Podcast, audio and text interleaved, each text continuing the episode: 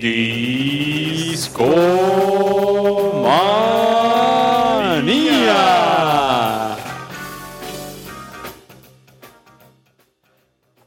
Discomaníacos, muy buenas noches. Sean bienvenidos a una emisión más de su podcast de confianza, podcast musical, Discomanía. ¿Cómo les va? Pues bien, ¿no? ¿Todo bien? ¿Todo bien? Lloviendo. Les, les preguntas a la gente. A la gente y Ah, ok, Ah, ok. también aquí en cabina, porque en Discomanía está todo chido, nada gacho. Como cada jueves, aquí está nuestro primer violín, el señor Aureliano Carvajal. ¿Cómo estás, Aure? ¿Qué tal, amigo Babis? Encantado de estar con ustedes como cada semana. Llega el jueves, se hace de noche y es hora de discomanía. Entonces, una vez más estamos con ustedes, encantados, por supuesto, de mm, compartirles buena música, buena charla y sobre todo mucha amistad. Entonces, esperen, esperen sorpresas porque eh, se va a poner bueno el show. Se va a poner bueno, mi querido Babis. Aure, Dime. es una noche especial, ¿no? Claro. ¿Por qué? Porque tenemos invitados. Sí. Uh, ¡Um! um.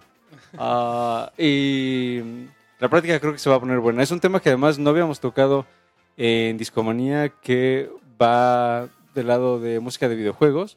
Entonces, posiblemente a, a ustedes que nos escuchan puedan encontrar algo que les agrade. Esperemos que así sea. Aure, llevamos ya casi tres años transmitiendo Discomanía y es un tema que habíamos esquivado. Sí, Una sí, bala que había pasado muy cerca de nuestras cabecitas, pero volteamos a un lado y pasó. Pasó. Y llegó el momento. llegó la hora, ya dijimos no podemos postergar esto más. Y además está relacionado porque uno de nuestros invitados eh, por ahí nos va a hablar de algunos de sus proyectos y de lo que está haciendo y de lo que va a hacer. Y me refiero al buen Brian que está de regreso aquí en Discomanía. ¿Cómo estás, amigo? Hola. Muy bien, muchas gracias. No, pues qué honor de, de formar parte del capítulo primero en donde se habla de música de videojuegos. No puedo creerlo. ¿Cuántos capítulos tienen ahorita? ¿Cómo no va a estar ahí? Este, eh, yo creo que sería 90, el episodio 98, probablemente Oh, 99, Oye, quizás. ¿qué van a hacer en el 100? Van a hacer la Um, pachanga. una Eh, es el plan, es el plan, claro, claro. 80 invitados. Eh, uno por cada episodio, ¿no? Y Claro. Estaría de huevos. ¿100? 100 Me ya.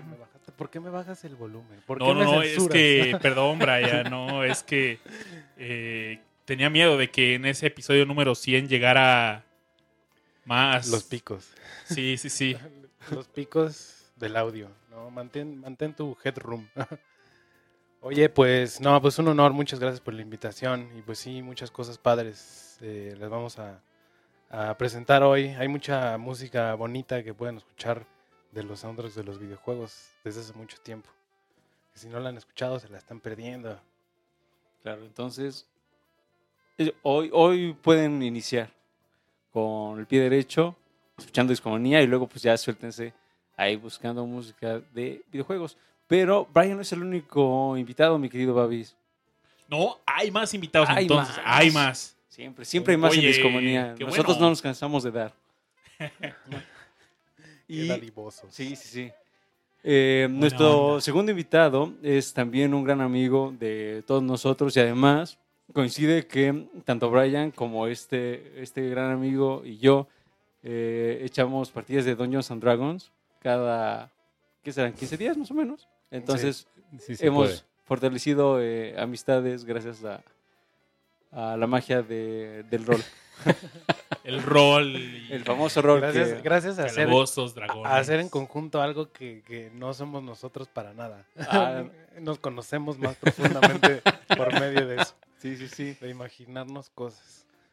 Y bueno, quien nos acompaña es el buen Pablo Payés, también conocido como Señor Pixel. Hola, ¿qué tal, banda? ¿Cómo ¿Cómo, estás? están? Bien. O sea, lo que me llama la atención es que como que ya habían subido la meta del programa de hoy como de, ñe- de ñoñismo con videojuegos y luego sacaste el tema de Dungeons and Dragons y ya Oh, oh, lo volaste, güey, así de...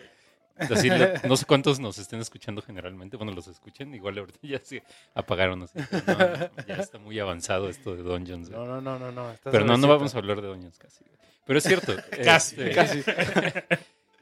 Nos conocemos más por nuestros personajes. por nuestros personajes de Dungeon. que ¿Cuál es su nombre? Eh, ¿Cambian los nombres? o- Uh. Sí, claro, por supuesto, mi querido Babis. Ah, Brian, ¿cómo te llamas tú? Yo me llamo Forsdrin Tanortal. ¿Qué tal? eh? Bien, ¿eh? ¿Qué tan Poderoso el nombre. Poderoso. ¿Y tú? Yo soy Noek. Noek. Noek. Y yo soy Alatar Elderson. Y que de hecho nos está escuchando el buen Sven. Uy, Sven, Nos nuestro, está, nuestro bárbaro. que nos odia, Nuestro bárbaro que nos odia. Pero, pero se divierte. Se divierte. Yo también me divierto siendo odiado. sí, es, es muy odioso mi personaje. Bueno, pues es que aprovecho para hacer cosas que no haría aquí con ustedes. Como... O sí. Ay, Ah. ¿Saben? Yo la única vez que jugué rol fue uno que creo que se llamaba Modern, que era pues, ya con personajes contemporáneos, superhéroes. Y Wow.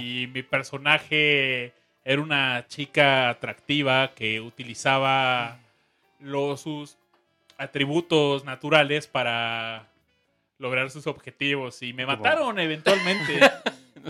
Pues, Pero, que pero disfrutó fuego. su vida. Disfrutó Su corta vida fue. su corta vida. Lo, lo bailada nadie se lo quitó. Ok. Perfecto, mi querido Babis. Se metió Eso- con presidentes, con criminales. Pues era como. ¿Cómo se llamaba ese personaje de la política mexicana? La tigresa. no la tigresa del oriente, no, esa no. La tigresa. La ¿no? otra tigresa. Ajá, que La ya de repente me acuerdo que tenía como. Irma Serrano. Irma. Serrano, sí, sí, sí. Que se había hecho como un tatuaje aquí Ah, del sí. tercer ojo, pero ya viejita como que se le corrió del lado de tanto botox. Se fue moviendo. Ajá. Dios. Babis, eh, ¿qué te parece si les recordamos a nuestros escuchas eh, nuestras vías de comunicación para todos aquellos que nos quieran mandar sus comentarios, sugerencias y demás? Claro que sí, estamos en Facebook como Escomanía Podcast, en Twitter como Escomanía-FM. De la misma forma, en Instagram nos pueden encontrar en Spotify. Ahí estamos como Escomanía Podcast, todo juntito. Y están todas las playlists de cada episodio. Por si se preguntaban, oye, ¿cómo se llama esa rola? Me la perdí y quiero volver a escucharla. Ese lugar. Y recomiéndenos, por favor. Claro, Super programa. Muy super divertido. programa, el programa de para chicos y grandes, Chicos y grandes, exactamente. Para toda la familia. para toda la familia. Oye, Aure, Dime, dime. hace un par de semanas en la ¿Cuándo fue la última vez que viniste al show, Hace- Brian? hace En- como dos. Como dos, tres semanas. en Sí, el- más o menos. Estuvimos hablando con Brian sobre el- esta lista de la revista Los Rolling 50. Stone de los 50 álbumes más grandes de la historia. Así es. Y Brian ese día llegó con uno, un disco. Un disco de una agrupación llamada Bombi Band. Que, que Brian... no- que- Brian, ¿quiénes son estos muchachones que forman parte de, La Pompi. La de- Pompi. de la Pompi? De la Bombi. Son unos güeyes bien feos que ya están bien rucos y se esmeran todavía en jugar videojuegos. Y este, pues un poquito desagradable, pero pero pues son talentosos los chavos. Le echan ganas, le echan ganas. Le echan ganas. No, pues este yo soy uno de ellos. Es una banda que hice hicimos eh, surgió naturalmente a partir de pues de las amistades, de cómo pues de repente eh, tenemos un cuate en común que, toca música, yo toco música, estos cuates tocan música y de repente nos conocemos y tocamos música juntos y bueno, pues eso, eso pasa, ¿no? Cuando eres músico como que estás al pendiente de a ver quién más, con quién puedes llamear y con quién compartes como gustos musicales y pues de repente si puedes echarte un palomazo con alguien, pues es- es- está, está bien chido, es una cosa muy, muy chingona. Entonces, no sé, una vez los fui a ver a estos cuates porque me dijeron que pues estaban montando como un proyecto que querían hacer como música de videojuegos, pero también como de, la idea era hacer música también como intros de caricaturas, así de Ah, nuestra infancia y lo que sea. Eh, ya nunca nos fuimos por ese lado. Em, pero sí, no sé, tocar música como de, ¿qué te gusta? Ah, ¿sabes cuál estaría buenísima tocar? La de, la de Hey Arnold. Ese Uy, no, ese, soundtrack, bueno, que aparte este año sale película. Ah, no. Este, ajá, Qué chido. según revelando la historia de sus padres, porque, bueno, para los que vieron Hey Arnold, que crecieron en los noventas, era un misterio qué pasó con sus papás, ya que el, el abuelo siempre cambiaba como la historia. Mm. No le dicen, no, eran aventureros, ¿no? Y en otra ocasión eran, eh, no sé, reporteros. y bla, bla. Entonces supone que este año la película eh, va a hablar de eso. Pero la música estaba increíble. güey. Todos los fondos, la historia. Me Sí. trababa Hey Arnold. güey. Eh, El intro de lujo, ¿no? Un güey. jazzecito Hey, bien Arnold. rico. Porque y, aparte- el, y el outro también. Ajá. a Pero los dos. no estoy seguro, pero según yo viven como en como en Brooklyn, Sí, ándale. ¿no? Entonces, Mm, en un rollo bien yacero. ajá, exactamente. Porque creo que nunca dicen exactamente en dónde viven, pero pues tienen un No estadio que se parece al de Pero los Yankees. Te dan güey. como pistas, ¿no? Por el metro, Ajá. por... Sí, no, pues el estadio de béisbol, el puente, todas estas cosas como que pareciera que... Y pues bueno, ahí, ¿no? es, es, es una buena idea. Ahí para quien se la quiera aventar, una banda de. Pues deberían, de así. Sí, tal vez. eh, tal vez podríamos hacerlo en un futuro. Nos pasó que eh, como que el ánimo por la música de videojuegos nos, nos- nos rebasó. No sé, también yo, yo, yo, yo llegué, yo ya tenía como varios arreglos de piano, ¿no? Y entonces a la hora de tocar con ellos empecé a tocar como muy esporádicamente y bueno, pues es que funcionó, nos, nos como que nos caímos bien y, y hubo ahí la vibra de que mm, como que teníamos ganas de tocar música de videojuegos. Y poco a poco empezamos a sacar repertorio. Y creo que de las primeras cosas que hicimos que estuvo muy chido fue hacer una gira en San Luis Potosí, que pues es así, una gira así, pues marca súper independiente, ¿no? Así, teníamos un cuate que vivía allá y nos consiguió como tres toquines, entonces ya valía la pena ya como irnos en camión. Uno de ellos nos iba a dar como un hospedaje. Y luego, pues a medida de que, o sea, ya íbamos a ir y a medida de que surgía esa fecha, conseguimos otras tocadas y entonces nos fuimos y ya tocamos como, bueno, teníamos como seis tocadas. Y el chiste era que los demás días conocían un güey que tenía una panadería en el centro de San Luis Potosí, en la calle principal, que nos dejaba conectarnos en su lugar para tocar en la calle. No mames. Ajá, entonces todos los días tocamos. Ah, Dos lugares nos cancelaron por tiempo, por no sé, como de esas cosas que nos dijeron, no, pues es que ese día no nadie va a abrir y entonces es como, entonces ¿por qué nos dijeron que íbamos a tocar ahí? Claro. No sé, nos lo cancelaron a, media- a mera hora, pero lo chido es que todos los días llegábamos al centro y, y- y poníamos todos los instrumentos, aparte, pues yo llevaba un, un- un piano eléctrico, ¿no? Así de esos de 88 teclas, así Ujú, ujú. pesado. Y venía cargando con esa madre y la batería pues casi completa, ¿no? Así bombo, tarola, este sus platillos, toda la cosa, la guitarra, eran dos guitarras y un bajo, entonces éramos los cinco güeyes ahí ocupando media calle y pues haciendo un ruido así infernal. Y había, me acuerdo mucho que había un güey que, que era un cieguillo que estaba tocando ahí y, y esa era su chamba, tocaba todos los días. ¿Y que los odió o qué? Mm, sí, o sea, llegamos nosotros, llegamos nosotros y nos pusimos a tocar y el primer día no pasó nada, pero el segundo día se emputó porque pues le estábamos, yo creo, robando como al público, ¿no? Que según él era el suyo. Y entonces nos empezaban a echar monedas. Pero ¿cómo sabía si había público si era ciego? ¿Quién sabe? no, neta, Oye, ¿y qué tocaba? Eh, tocaba guitarra, tocaba la guitarra y invitado, Creo que, creo que tenía como una, no, si mal no recuerdo, tenía como unas bocinitas y con una pista y tocaba, güey, y cantaba. Y este, y sí, pues nos, nos llegaba a amedrentarnos, ¿no? Así como de, ya cállense, que no sé qué, aquí es mi, mi lugar, aquí, es mi oficina. güey". salgan de mi oficina. Ustedes no hagan ruido, no se va a dar cuenta que seguimos aquí.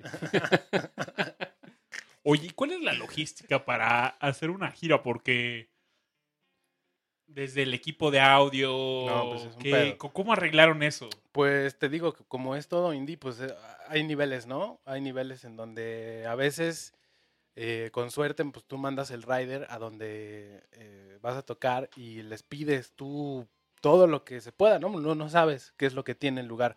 Entonces les dices, pues a ver, yo necesito mínimo esto, ¿no? Y entonces entre eso están, pues, obviamente de lo más básico, ¿no? A veces hasta pides un instrumento como la batería, que es lo más difícil de estar moviendo eh, pides amplis, pides, les, les preguntas que si tienen una consola y con cuántos canales para ver si necesitan más, eh, como qué, qué es el equipo que ellos tienen y qué te pueden dar. Y después de que ya te dicen no tenemos nada de lo que nos pediste.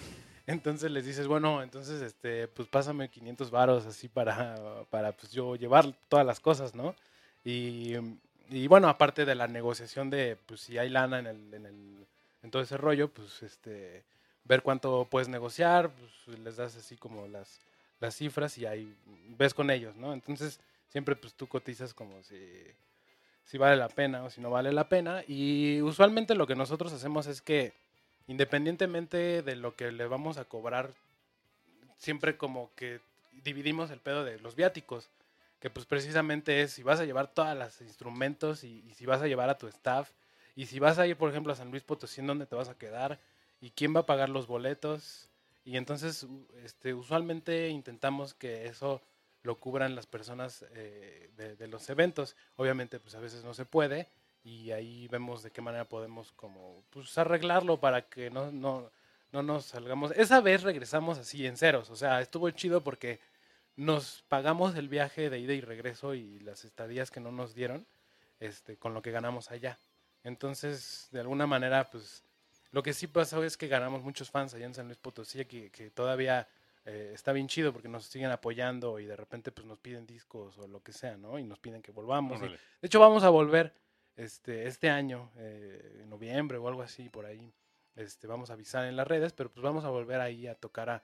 Hay un lugar ahí que se llama La Cervecería y es un lugar bien chido en donde, pues no sé, siento como que todos los gamers se juntan ahí porque cuando fuimos a tocar, no, no sé cómo se enteraron, no sé si se enteraron de parte de ellos, de parte nuestra, pero güey, se prendieron un chingo, estaba todo lleno el bar y pues ya sabes, ¿no? Que empiezan a tocar la rola y la reconocen y, y, este, les gustó mucho. Entonces fue una experiencia padre y fue lo primero que hicimos que fue como de relevancia, ¿no? Así que dijimos, ah, bueno, pues a la gente le gusta y ese rollo, güey. Estuvo muy chido. Eh, y de, en, en la calle, ¿qué onda? O sea, me quedo como con esa duda. Obviamente hay una ley que te impide tocar en la calle o no la hay o nada más es por ruido y te dicen o cuál es el pues nunca nunca llegaron nunca llegó ningún oficial ni nada por el estilo eh o sea pero tú puedes no sé pararte aquí en insurgentes y reforma y decir chingues me voy a tocar y ya. Pues así legalmente yo no sé pero Ajá en la práctica va mucho como de suerte. Yo he visto amigos que, que sí, pues les dicen que no pueden y hay otros que ya, Pero no es como que llegue acá la patrulla y te suba o... Pues no creo, no, no, sí, no a lo peor es eso. Digo, podría pasar, pero pues son, son como ese tipo de noticias que la gente se indigna mucho y, ay, este güey nada más estaba ahí siendo músico y lo levantaron. Eh.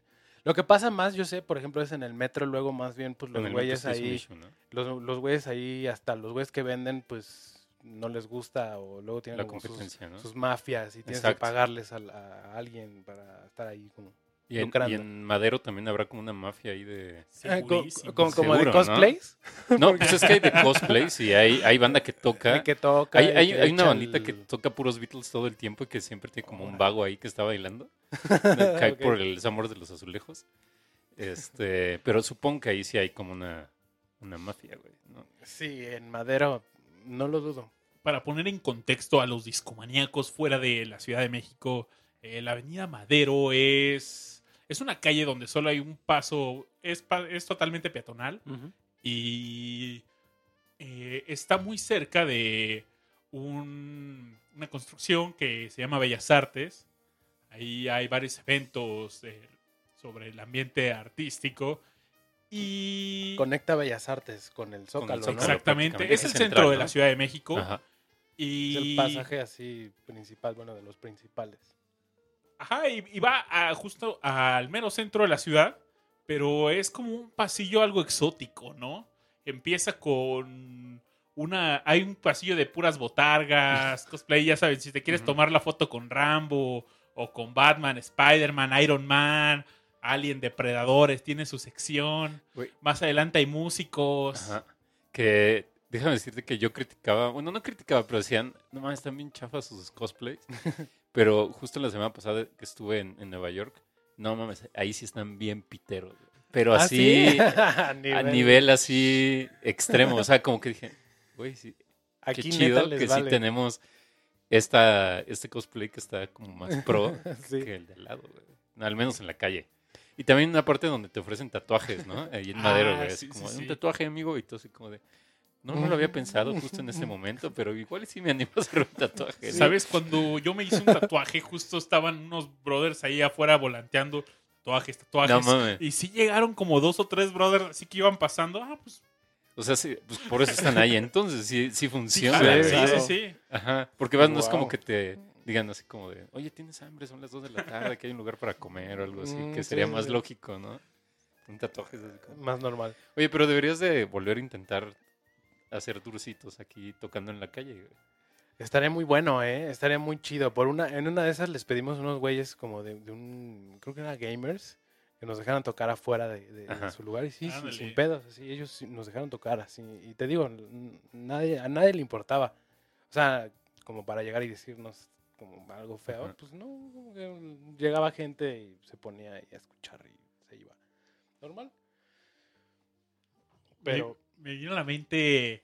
¿Han visto esos videos donde hay algunos artistas que están en el transporte público, en el metro, y se encuentran a alguien tocando unas rolas? Me acuerdo mucho de un video donde está Steven Tyler y alguien está Mm. cantando. ¿Cómo se llama la de Armageddon? Eh, Ajá. No I sé. don't wanna miss a thing. Y de repente llega Steven Tyler, se pone a cantar con esto, pero pues como que no lo reconoció y dijo, pues tú quién eres, ¿no? Y se le queda viendo bien feo y.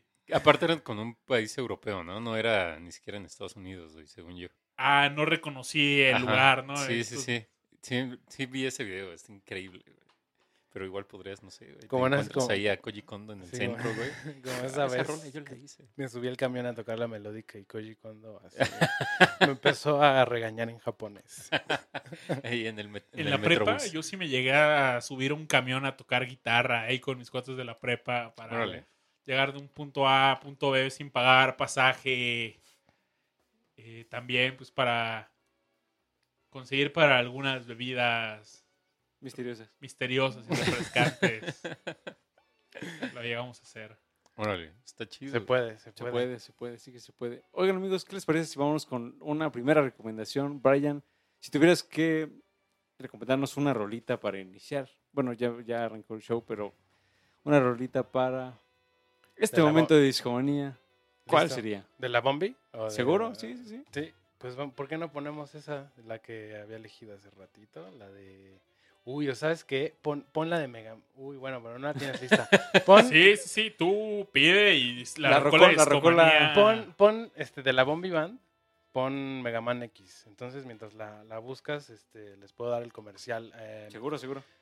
Nos pueden encontrar en Spotify y también en iTunes y en este, la tienda de Android.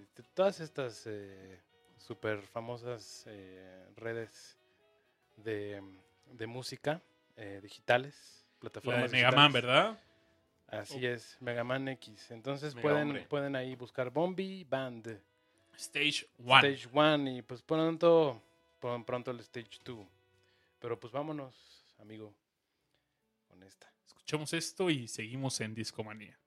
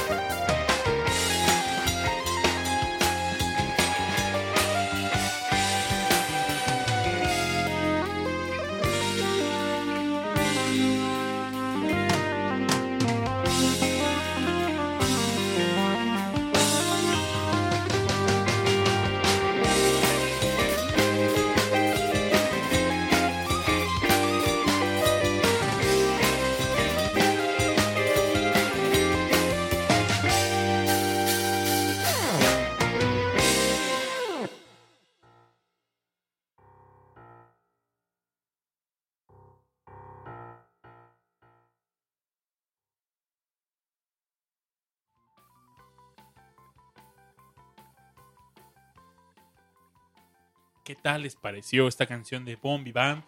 Y Brian, ¿es tu favorita? ¿O cuál es tu favorita? ¿Tienes una favorita en este álbum? ¿Alguna Pues, con más afecto, eh, cariño? Eh, es una buena pregunta. La verdad es que no en especial. Lo que pasa es que tengo, le tengo cariños por razones diferentes a cada una de ellas, ¿sabes?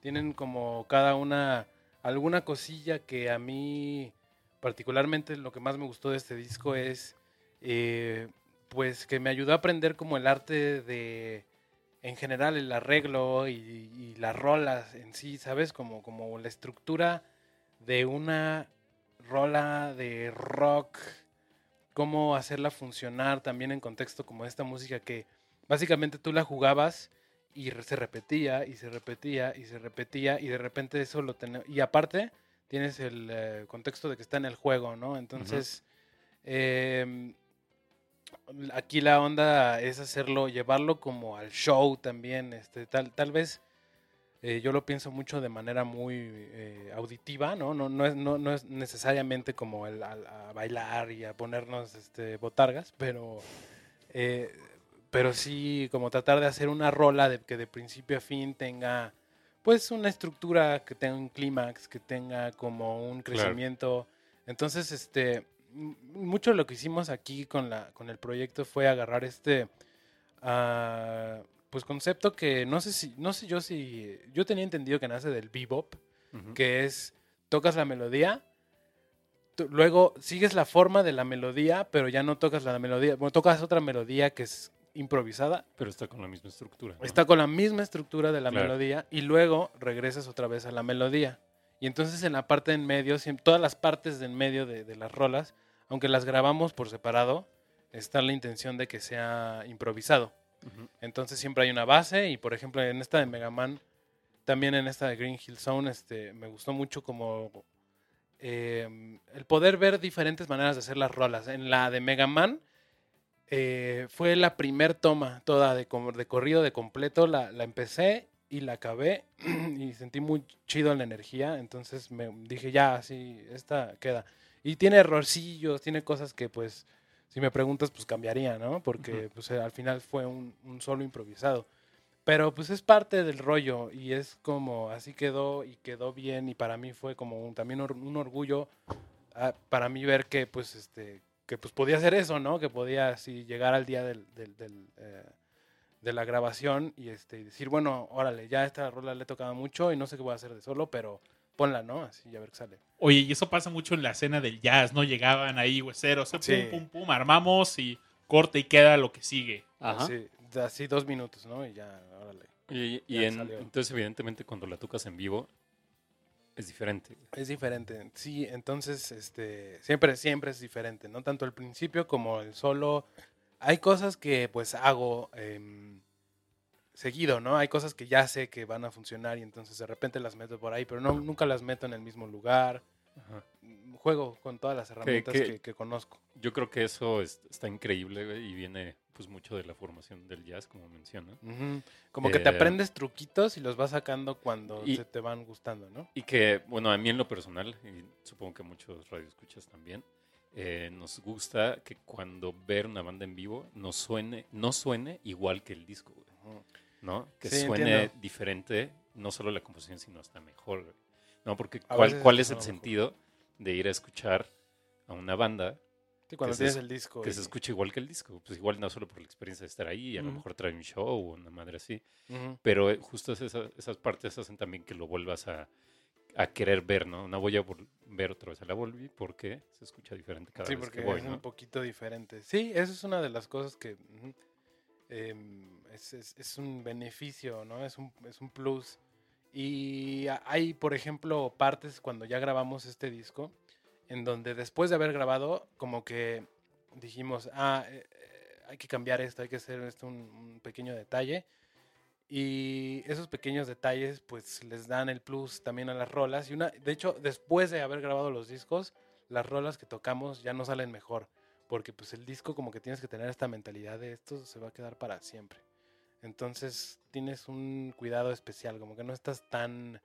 Es más, estás en el estudio y si experimentas puedes borrar y regrabar, ¿no? Entonces eso hacíamos. Como si tuvimos buen tiempo de estar en el estudio pues hacíamos tomas completas y si no nos gustaba perfectamente, pues otra y otra y otra hasta que quedara. Y así toda la tarde. Entonces, este, pues es, es una, me gusta mucho esa forma de trabajar, como que pueda ser un poco como, este, hasta cierto punto como perfeccionista, porque también llega, debe, llegar al punto en donde pues aceptas que no va a ser perfecto nunca, pero, Claro.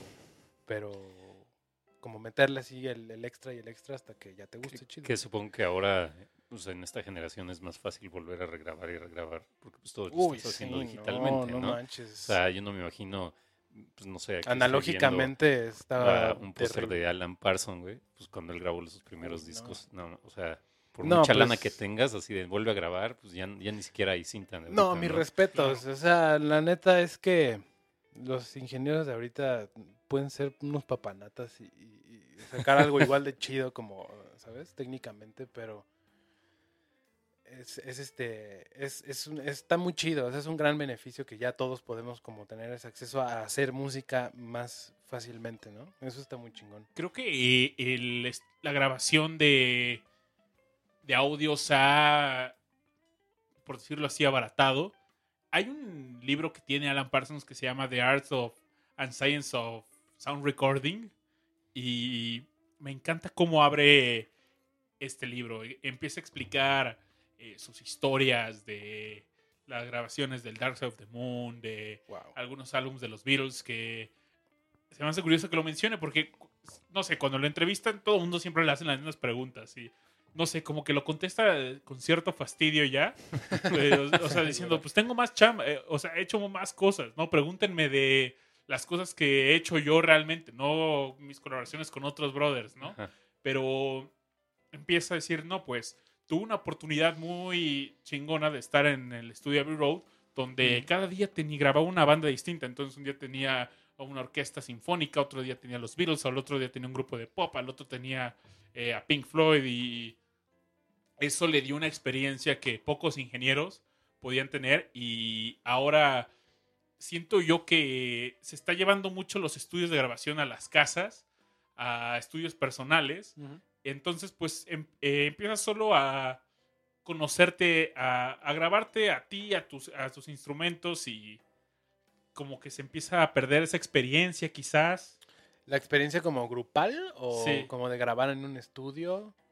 O- Pues de De- grabar a diferentes personas, te refieres. ¿no? Ajá, eh, ah, Ah. inclusive de cambiar la acústica de algún lugar, ¿no? Eh, tienes un cuarto, entonces no vas a cambiar, difícilmente vas a poder hacer algo con la acústica que ya tiene ese lugar, ese estudio de grabación. ¿Cómo fue?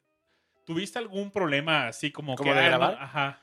No, no, la- mira, la cosa ahí es que mientras tú tengas dos, tres, un equipo así, pues decente, es decir, un Pro Tools con, con una eh, interfase eh, pues de, de media gama, lo que sea, unos buenos micrófonos, mientras tengas eso y un lugar en donde pues no entre mucho ruido, pues ya le hiciste, ¿no? Em, por ejemplo, aquí que tienes estos micrófonos que están muy chidos y que no particularmente no tienes tu, no, esto no es un estudio, no tienes como, o sea, es que para hacer un estudio chingón está bien cabrón, güey. Tienes que hacer un cuarto adentro de un cuarto y eso significa que tienes que hacer como una eh, siete, siete capas de pared como una de cebolla. piso.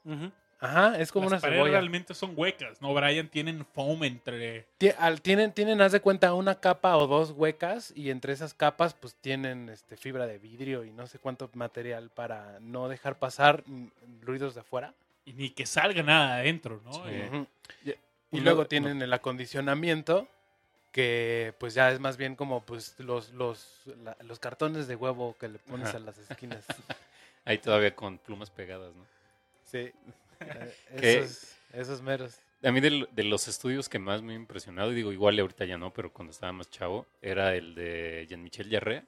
O sea, si buscan por ahí Jean-Michel Jarre Studio, está así increíble, güey, así, y hasta tiene, pues no se llama más como una pecera y cosas así. Uy, no, sí, súper- pues es que ya, o sea, es que si haces eso, es que, o sea, meas dinero. Sí, no, y el güey lo tiene así como en una isla de Grecia porque casi no hay nadie en esa Wow. isla, güey. Entonces, así como que, pues no hay ruido de coches ni nada, güey. Está muy cabrón. Entonces, sí, googleelo por ahí. Sí. Es- Y eso- el güey de Enigma también está como que no me acuerdo cómo se llama, el, el mero mero de Enigma. güey. David Gilmour tiene su estudio en un yate, en un lago al lado de su casa. No mames, para no pagar impuestos. Y de repente por eso en sus grabaciones suenan delfines a veces. Se escuchan bien. A mí me parece bien interesante esto que estamos mencionando porque justo hace un par de shows estábamos hablando de Steven Wilson y de cómo él, básicamente todo lo que, mucho de lo que él ha grabado, pues en realidad fue en, un cuartín que él tenía pues ahí en la casa de sus papás, ¿no? Y él por ahí mencionaba así, ah, no, pues eh, yo me yo me acomodé este espacio y siempre he entendido a este, es- este espacio como la forma en la que va a sonar mi música, ¿no? Entonces, no sé, él por ahí decía, eh, ah, en realidad cuando escuchamos música no la estamos escuchando así como, ah, no, 5.1, que no sé qué, no, o sea, en realidad la gran mayoría de las personas pues tendrán sus- un par de bocinitas, sus audífonos Unos, quizá ge- unos audífonos y y... no mucho más, ¿no? Entonces dice, bueno, eh, ese es el escenario que yo imagino y es prácticamente idéntico al escenario en donde yo estoy, pues, eh, realizando, do- ajá, produciéndolo, ¿no? Entonces, eh, de alguna manera estos como super estudios versus estos, eh, pues, homemade estudios, ah, creo que sí, de alguna manera sí, como que van por estos dos caminos igualmente valiosos, ¿no? Por supuesto. Lo que pasa es, es que, eh, por ejemplo, me pasa igual cuando he hecho música como para videojuegos de celular, Ujú. que la respuesta en frecuencia de las bocinas de los celulares, pues es mucho más baja que cualquier bocina buena o audífono que tengas. Entonces, pues habrá que la gente que lo escuche con audífonos, pero en, en general la gente lo va a escuchar con el iPhone, así, tal cual, ¿no? Entonces, tienes que tener eso en mente para cuando hagas la mezcla, que pues sí se resalten esos lugares, ¿no? O inclusive hay juegos que te permiten como cambiar eh, de modalidad y le puedes decir, no, pues estoy usando audífonos, entonces dame la mezcla para audífonos o dame la mezcla para la, mi tele, ¿no? Y, y- y sí, al final del día no sé cuál es el porcentaje, pero la mayoría de la gente pues escucha las cosas en su laptop, en, en sus bocinas de su compu que pues se las dieron con la compu y pues eso es lo mínimo, ¿no? Es así, lo mínimo como para poder escuchar. Fíjate que hace, creo que ya como tres años o algo así, hice un disquillo ahí experimental de ambient y pues usé unos monitores así chingones, ¿no? Para, para producirlo y la mezcla me la ayudó a hacer un amigo y pues es una onda pues muy justo como música ambient y experimental y grave sonidos de la calle y la chingada. Eh, y decía, qué bonito se escucha, güey", ¿no? Y ya después, eh, cuando lo publiqué en Bandcamp, ahí si lo buscan se llama eh, Payés, Gotlove, se llama el, disco, eh, tenía menos reproducciones en stream versus gente que lo bajaba en FLAC. Entonces, como que yo asumía que la gente que lo bajaba en FLAC era justo porque tenían a lo mejor como al menos unos audífonos más chidos y lo escuchaban. Porque si tú escuchas ese disco en las bocinas de una, por ejemplo, de una Mac, hay un chingo de, sonidos que nunca los vas a escuchar, sobre todo los bajos no se escuchan. Y, e- y es como triste porque me acuerdo que cuando, cuando hicimos la, la mezcla, eh, me decía este cuate, güey, es que no mucha gente lo va a escuchar así, ¿no? Entonces tienes que decidir qué quieres y que se escuche bien en el 80% de las bocinas que escucha la gente actualmente o que se escuche como tú quieres que se escuche. Eso me recuerda a una anécdota con un, este, con un amigo baterista que se llama Daniel Cepeda, que pues el güey mezcla, ¿no? Y hace, hace mezclas para Televisa y así. Ajá. Y entonces este, había unos audífonos Philips, así como, pues, como de diadema, este, que estaban en 250 varos y este, fueron mis primeros audífonos es como de diadema, ¿no? Y este, y entonces una, una vez lo vi a ese güey usando esos.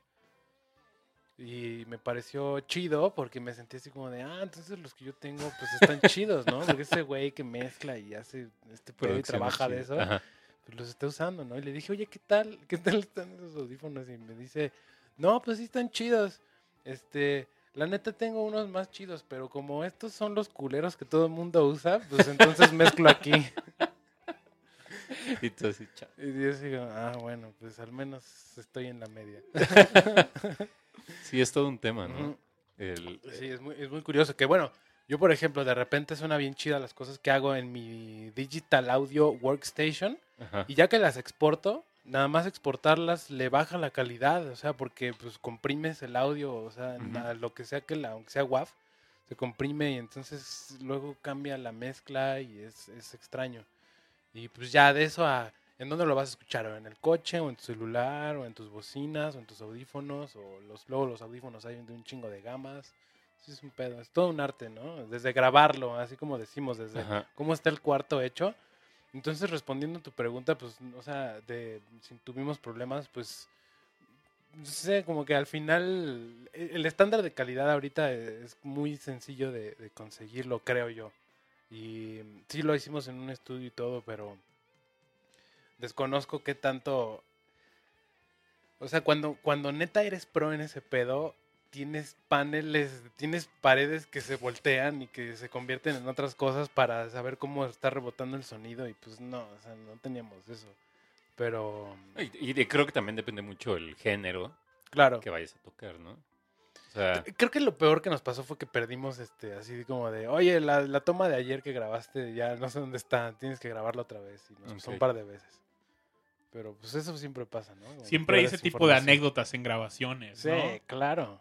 Me estaba acordando de cuando hicieron la rola de Queen con David Bowie, de Ajá. Under Pressure, que se les que improvi eh, eh, ese riff de bajo tan conocido, el tum, tum, tum, tum, tum, tum, tum. de pues- Vanilla Ice, ¿no? Sí, ándale.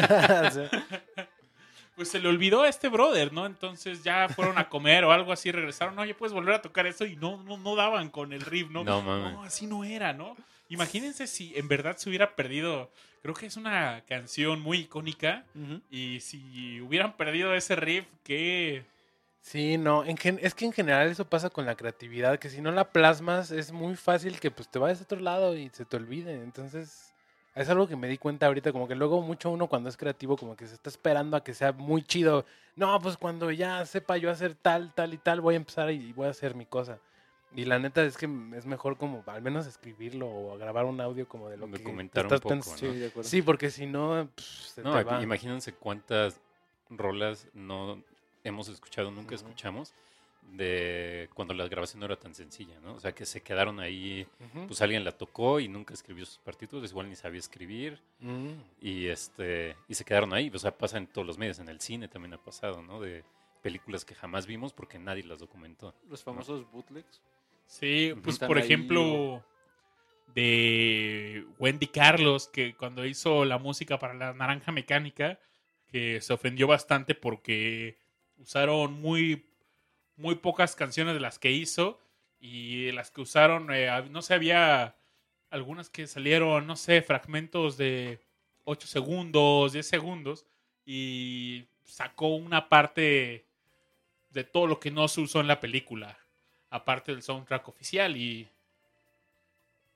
hay canciones que se pueden perder por ahí. Sí, por supuesto. Oigan, ¿han tenido así como algún momento de creatividad, así en algún momento raro, incómodo, así de, de repente, pum, se te ocurre algo? ¿Ah? ¿Les ha pasado? En el baño. Ay, lo ahorita lo tuvo, dijo, voy a tocar el gong. Ah, yo lo que iba a decir era que, ¿qué les parece si vamos con una canción, pensamos la respuesta y regresamos aquí a Discomanía? Arre, arre. Brian, si nos pudieras recomendar otra rola de Bombi Band para que sigamos escuchando por a, ver, a la ver banda, qué- a la qué banda. tenemos por ahí? Oh, bueno, pues mira, podemos irnos, podemos irnos con, con la siguiente, está linda, tal cual. O pon, pon esta, pon la de, pon esta última. Esta es un, es un eh, sorpresita, De Wendy Zulka. Vamos a escuchar eh, la de las Torres Gemelas. por, este, del fin hasta el fin. Uf, Sí me no acordé. mames. Bueno, ahorita te cuento algo fuera del aire. Uy. Uh.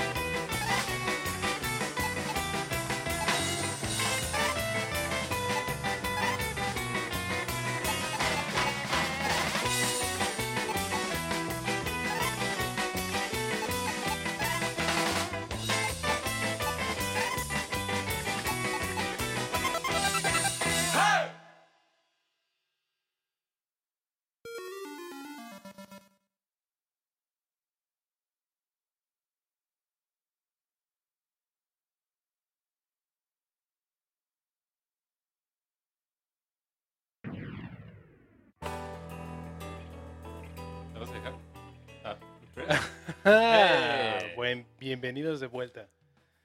Seguimos en Discomanía y Discomanía. antes de ir a una canción, lanzamos una pregunta. Y la pregunta es que nos contaran si como músicos les había llegado pues la inspiración en algún momento inoportuno. ¿Cuál ha sido el momento más raro de inspiración que han tenido? ¿Ha sido acaso en el baño?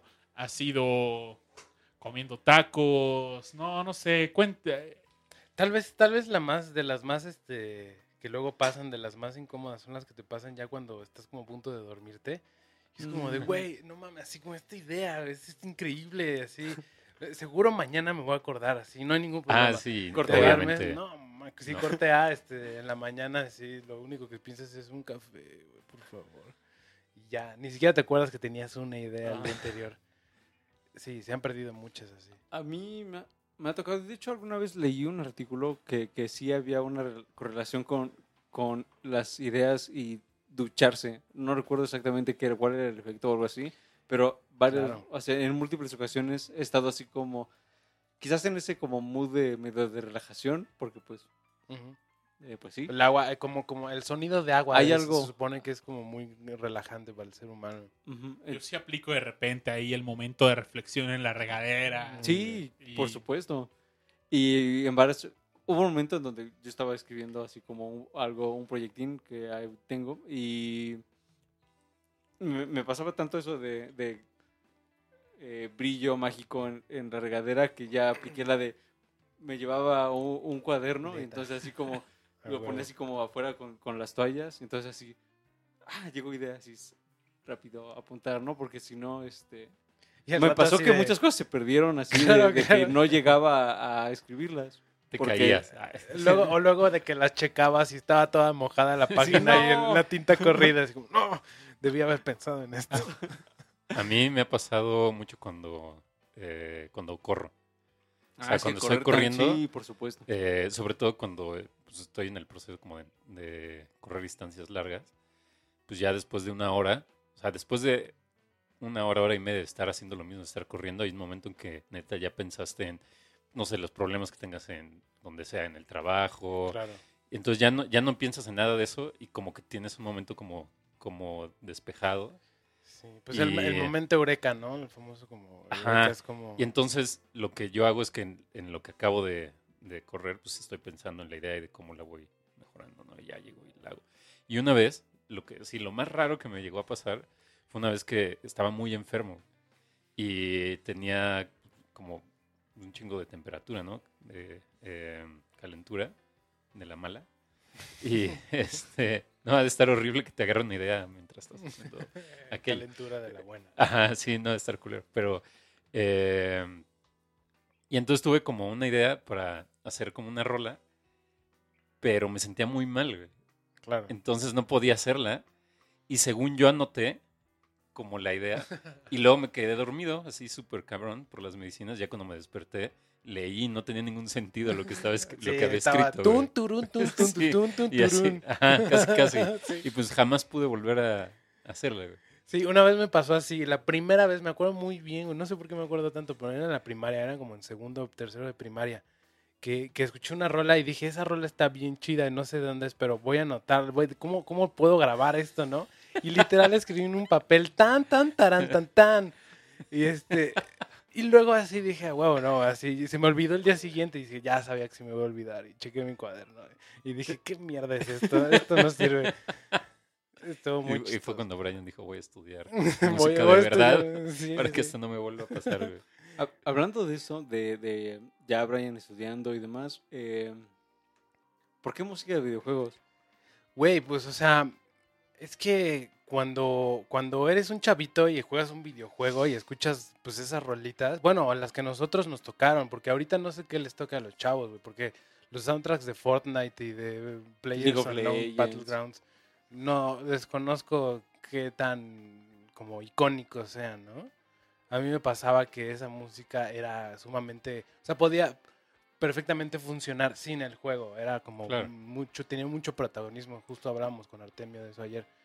Es como que había mucha eh, melodía y era mucho como casi casi a veces la mitad del, del nivel, ¿no? Yo, ahora es tan intrascendente que, digo, si están haciendo streaming en Twitch, hay un modo en donde le pides al, al güey que está haciendo el streaming que ponga rolas. Sea, y tú y- Sí. y cobras, ¿no? O sea, para que Sí. mientras estés jugando estén poniendo Shakira o estén poniendo cualquier cosa, ¿no? Entonces, Sí, y también los juegos se han vuelto muy cinemáticos, entonces eh, se vuelve mucho como música más incidental, pues, como ujú. que apoya mucho al video sin que sea una rola por sí mismo. Entonces, este, pues escuchamos mucho eso cuando está, bueno, todavía, todavía hay unos juegos que funcionan igual.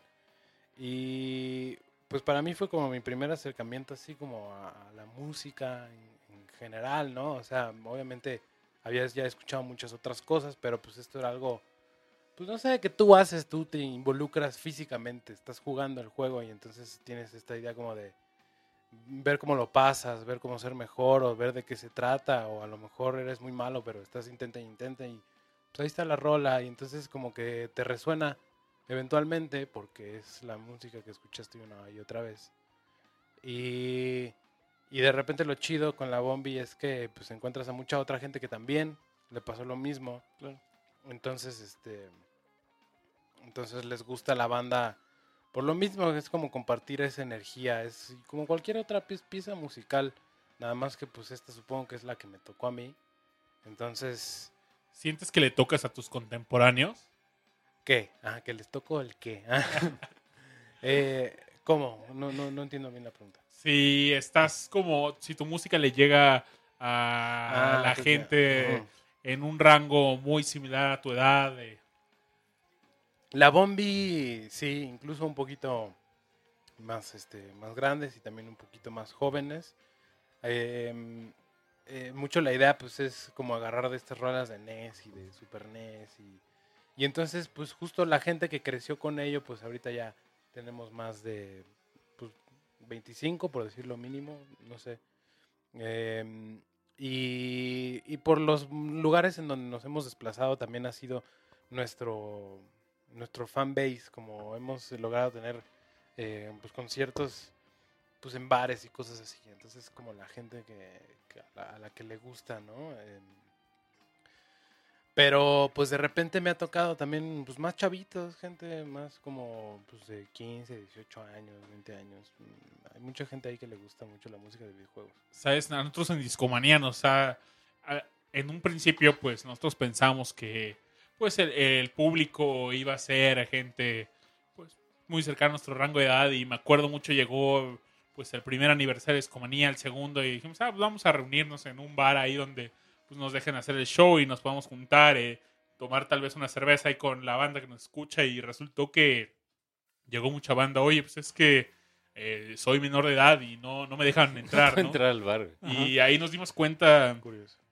que le llegamos a mucha banda que no, Que no está sé, entre no- los 16 entre los y 16, 21. No, mames. 21 años. Qué sí. chido. Y diciendo puras groserías. Estamos maleducando a la juventud y Disculpen, ¿no? Ahí- ellos, No, ellos- ellos solitos, no les estás enseñando nada.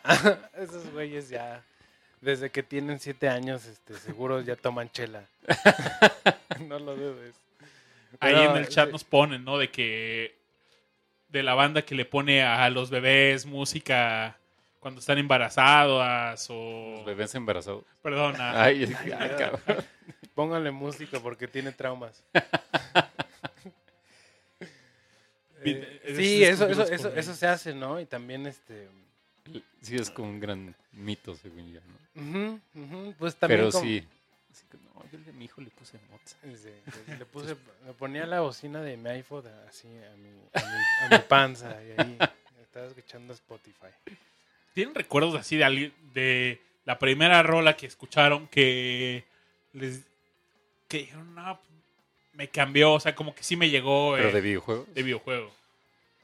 Es pregunta difícil. Yo recuerdo mucho es, compro mi Super Nintendo, bueno, no lo compré yo de niño, mis papás me regalan un Super Nintendo y traía el, video- el Donkey Kong Country. Ah, que venía y con el soundtrack. venía ¿no? con el soundtrack. Pero no lo escuché inmediatamente el soundtrack, sino pues, a lo que lo, lo conecto, me pongo a jugar. Y el juego empieza de forma muy peculiar, porque cuando lo prendes sale, no sé, los logotipos de Rareware y todo, y empieza... Yo no conocía nada de la franquicia de Donkey Kong y según yo era el primer, el, bueno, el- en el primer juego donde pa- aparecía como que toda la familia Kong Ajá. y llega, pues prendes el Super Nintendo y sale, eh, pues ahí Sale un- Cranky, ¿no? Cranky, ¿no? Y con un, un tocadiscos y... tururún, Sí, con el... tururún. como megáfono, ¿no? Exacto. Ajá. Y ya de repente llegan así con esta hop. noventera de que de traer las eh, el, eh, el estéreo en el hombro y Sí, sí, sí.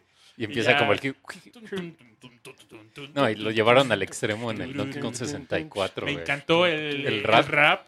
No, Uf. fabuloso. Sí, Sí, muy- ¿qué? Donkey, Donkey Kong. Kong. Y te venía ahí con la letra. y- Pero ese disco te, te marcó. Sí, y eran yo creo que como, aparte, eran como 40 tracks o algo así. Eran, Sí. eh, pues, David Wise. Mm, Eh, a mí me pasaba el curioso David Sabio. David el Sabio. David el Es Sabio. como David el Nomo, pero este es músico y es sabio.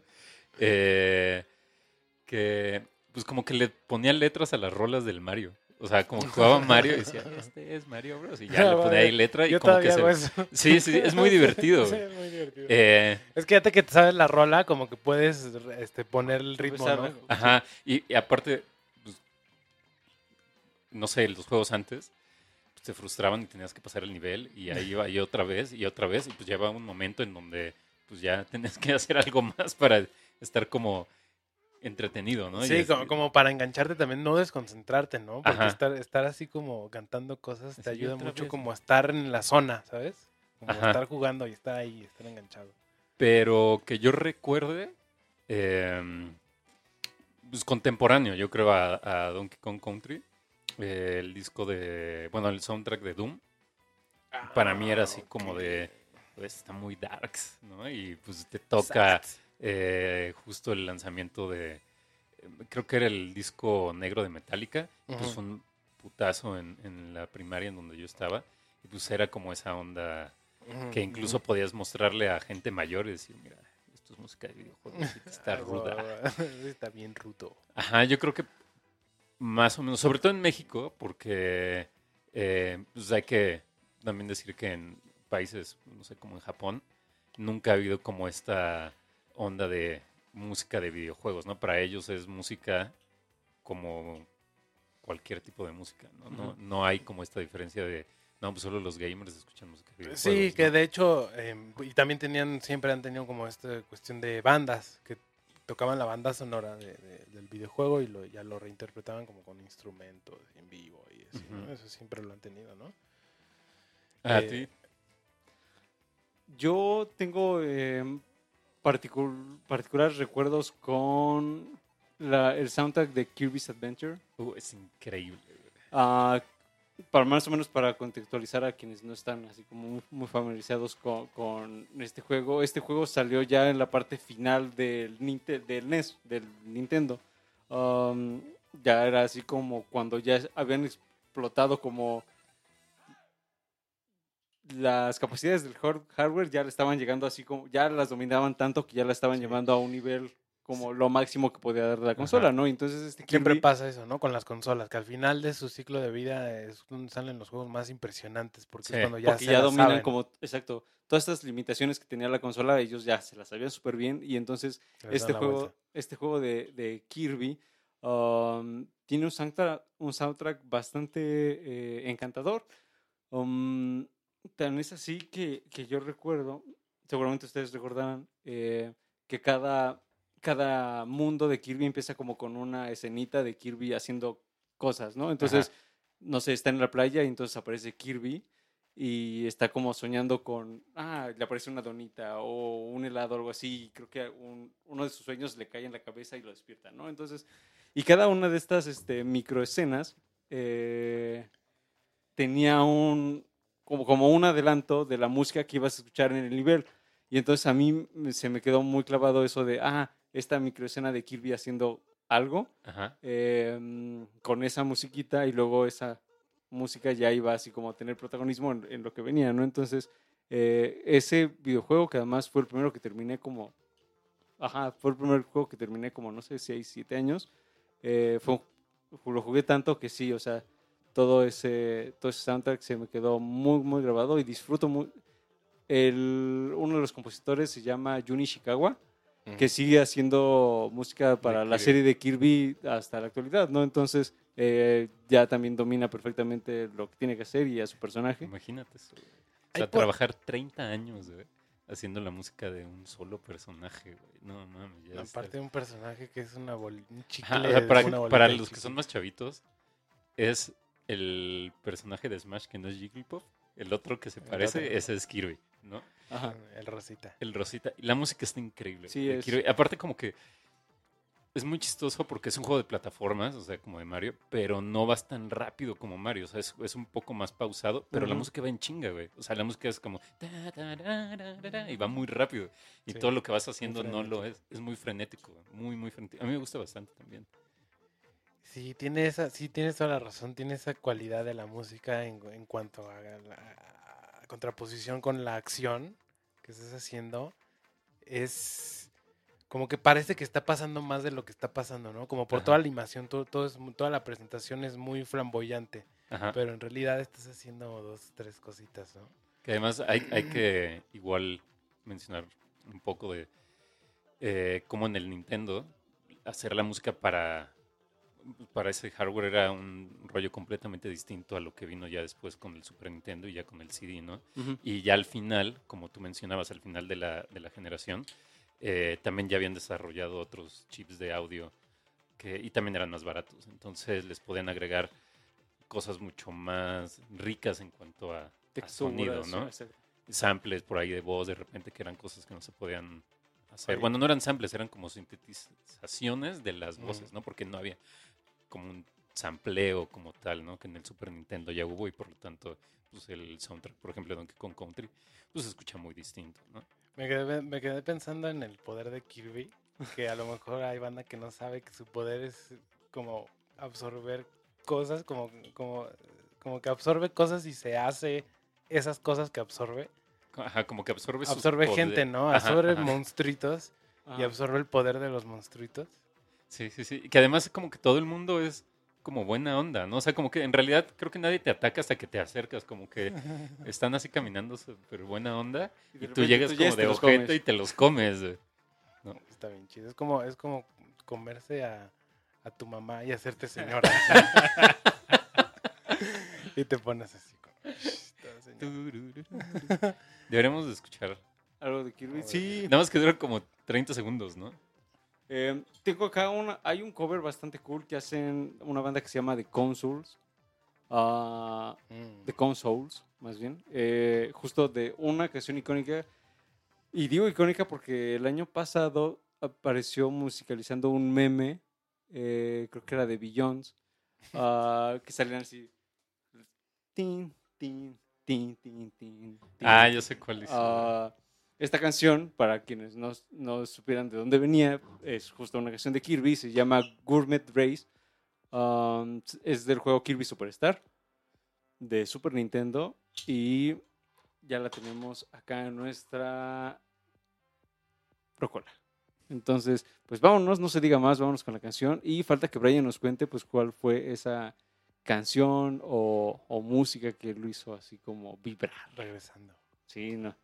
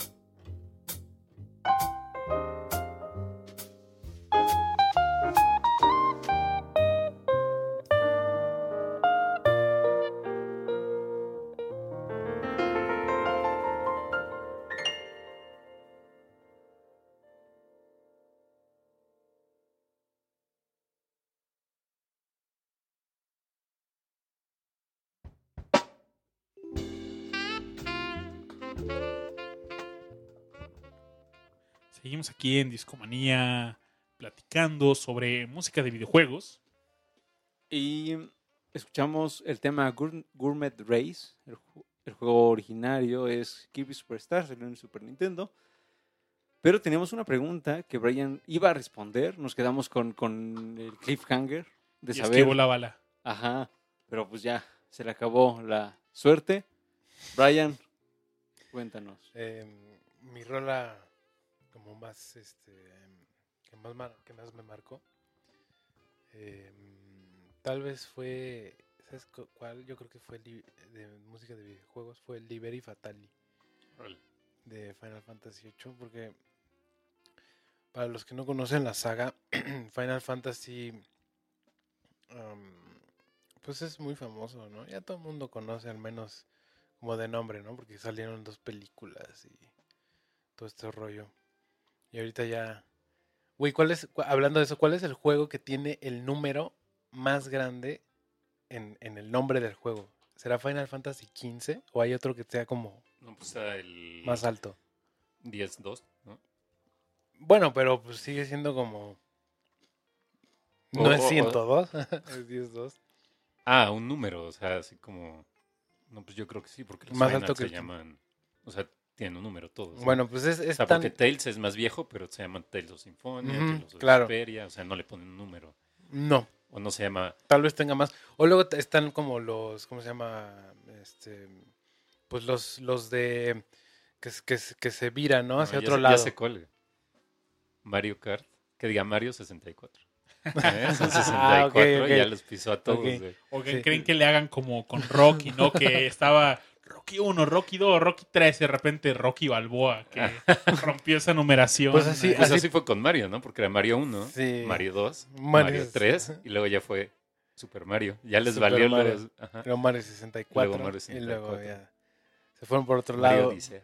Pero bueno, o sea, por ejemplo, también está Battlefield. Ahorita el último que salió fue Battlefield 1. Claro. Después del Battlefield 4. Y Assassin's Creed igual, ¿no? Ahora es Odyssey. ¿o ¿Cómo se llama? el- ¿Se va a llamar el nuevo?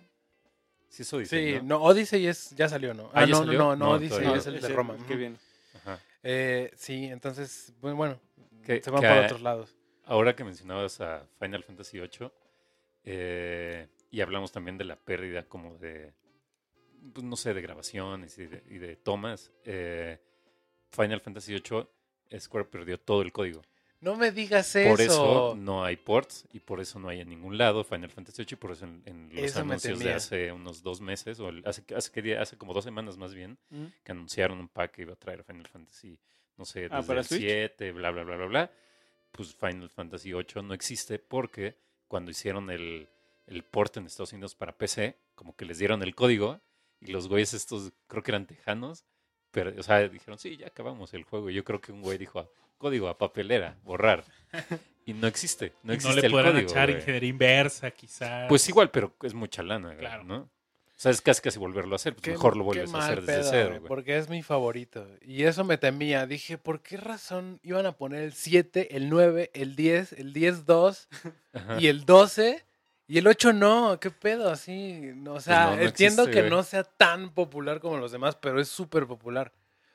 Y no, sí, y aparte eso, esa es la otra, que en Steam hay una versión que Ajá. es como una versión remastereada de la versión de PC, Ajá. pero que tengo entendido que es inferior que la versión de PlayStation, sí. que se escucha más culero y tiene no sé qué. Sí, está todo mal hecho, güey. Y justo fue por, por. De la misma manera que por eso no hay. eh, o sea, en High Life tampoco perdieron el código Half-Life eh, No 1. manches. Entonces, pues no puede haber un port, Remaster, un de- remaster de High nada. Life porque no hay código. Qué, qué Pues, horrible.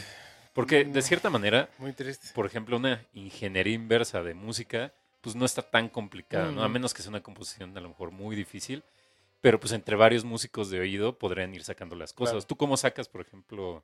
Para la Bombi, Ajá. pues sí, es ingeniería inversa. O Vas sea, escuchando y vas a completando la pieza, me imagino. Ah, le faltó esto, ¿no? Y- sí, hay reglas de armo- hay reglas armónicas que son mientras más sabes, pues más lógico se te hace, ¿no? Entonces dices, "Ah, bueno, pues seguramente aquí es o tal o tal o tal." Y vas al piano y pruebas, ¿no? Y dices, "Ah, pues esto Y suena. si no, yo creo que hasta te dejas llevar ahí y También. te lleva. Sí, también, si te sabes la rola bien, si la tienes en la cabeza, pues sí, directo llegas a tu instrumento. Creo que y- hay rolas así en algunos videojuegos que ya tenemos dentro de nuestra persona. No sé, la escuchas y. Pues no sé, si le interrumpen, puedes seguirla en tu mente sin ninguna bronca. Y... Claro, que de hecho eso es muy interesante porque hablando de eso, eh, hay un libro muy bueno que me prestaste tú, Yoshi, Mm, de. Oliver Sacks, Ah, es increíble, güey. que se llama Musicofilia. Ajá. Oh. Y habla Claro. de eso, de, de cómo hay hasta gente que pues padece enfermedades tipo Alzheimer, que no recuerda nada así. Pone tu gente que inclusive se le olvida después de cinco segundos lo que estaba pasando, pero que los pones a cantar o a tocar un instrumento y te las cantan las rolas completas. Uy, qué loco. Está muy loco porque es como una, es como que se las rolas se guardan en una parte del cerebro como diferente. Algo así Exactamente. entendí. ¿no? Ajá, sí, busquen por ahí ese libro de Oliver Sacks. Es un eh, pues, que- neurocientífico que está. Mm, Creo que también está incluso en español, ¿eh? Ese, de hecho, está en español, es en de español. anagrama. Sí, sí, sí. Este, y tiene otros libros increíbles de, de, pues, del tema. Ese de musicofilia, súper recomendado, la verdad. ¿eh? Trae historias ahí. Porque aparte, todo, todo lo que te narra está basado en historias reales de pacientes que él tiene o tuvo. güey. Entonces son, está así increíble. Búsquenlo por ahí o en PDF. Ya, Sí, está, está muy cagado. Como para. Si te interesa la mente, la memoria y la, la música, este, está, está muy bueno. Habla como de estos también. Este, cosas que todos hemos tenido, estos, este, lo que le llaman gusanos, como musicales, que de repente tienes esta como loop de una rola y no se te va, y no es toda la rola, sino que son como cuatro segundos y se repite y se repite como sin fin. Este, son como ese tipo de cosas las que este cuate ha Esos estudiado. son hermosos, ¿no? Traes esa rola y estás todo el tiempo. Cu- Cuando, cuando te gusta, güey. Cuando no es una rola que no te gusta, es horrible, güey, ¿no? O sea, que vendes, no sé, en el taxi o algo así, y dices, puta, esa rola me caga, güey. Y la tengo, güey. No sé, a mí me pasó mucho Sí. con una de, de Fey, güey. Con la de Popocatépetl. Que si digo Popocatépetl, No, no, ya no, les no, vino para, a la para. mente la rola. Claro, claro. Y, y así de, güey, esa rola no me gusta. Y ahí va. de, Sí. "Nanara, pum". Es que también pues están hechas para que se te claven, ¿no? Para que Son- sean son- pegajosas. Demonios esos güeyes, Sí. ¿no? Tuve una bronca similar hace eh, unos meses con el Scooby-Doo papá y ya pensé que ya lo había superado, pero cuando contaste esa anécdota volvió a mí. Gracias. Una disculpa, güey. Oye, un saludo a, la- a Lizu que nos está escuchando, que estoy viendo que está ahí chateando. Pero mándale su saludo de, con su nombre de Don John. Uy, un saludo a este a la Figel Aubregim. La- el- Este, saludo ahí. Un saludo Saludo, ahí. saludo, este, saludo. cuí- Cuídate de tu, de tu patrón. De tu Eh, podredumbre. Te está llamando tu patrón. que eh, estamos hablando fuera del aire de. Estabas hablando de Super Metroid, ¿no? Y de. Oye, qué grandes sintetizadores tenía ese, ese Uy, juego. Metroid, sí, ¿Qué tal? ¿Cómo es tu experiencia con, con ahorita que volviste a jugar Metroid? Pues, o sea, la música te hace empatizar mucho con el personaje. eh, no sé, yo jugar, o sea, cuando lo, lo juegas te, te sientes así como que una soledad. Eh, Que es lo chido de la música de videojuegos, ¿no? Que, que está como resaltando también eso que tú estás haciendo.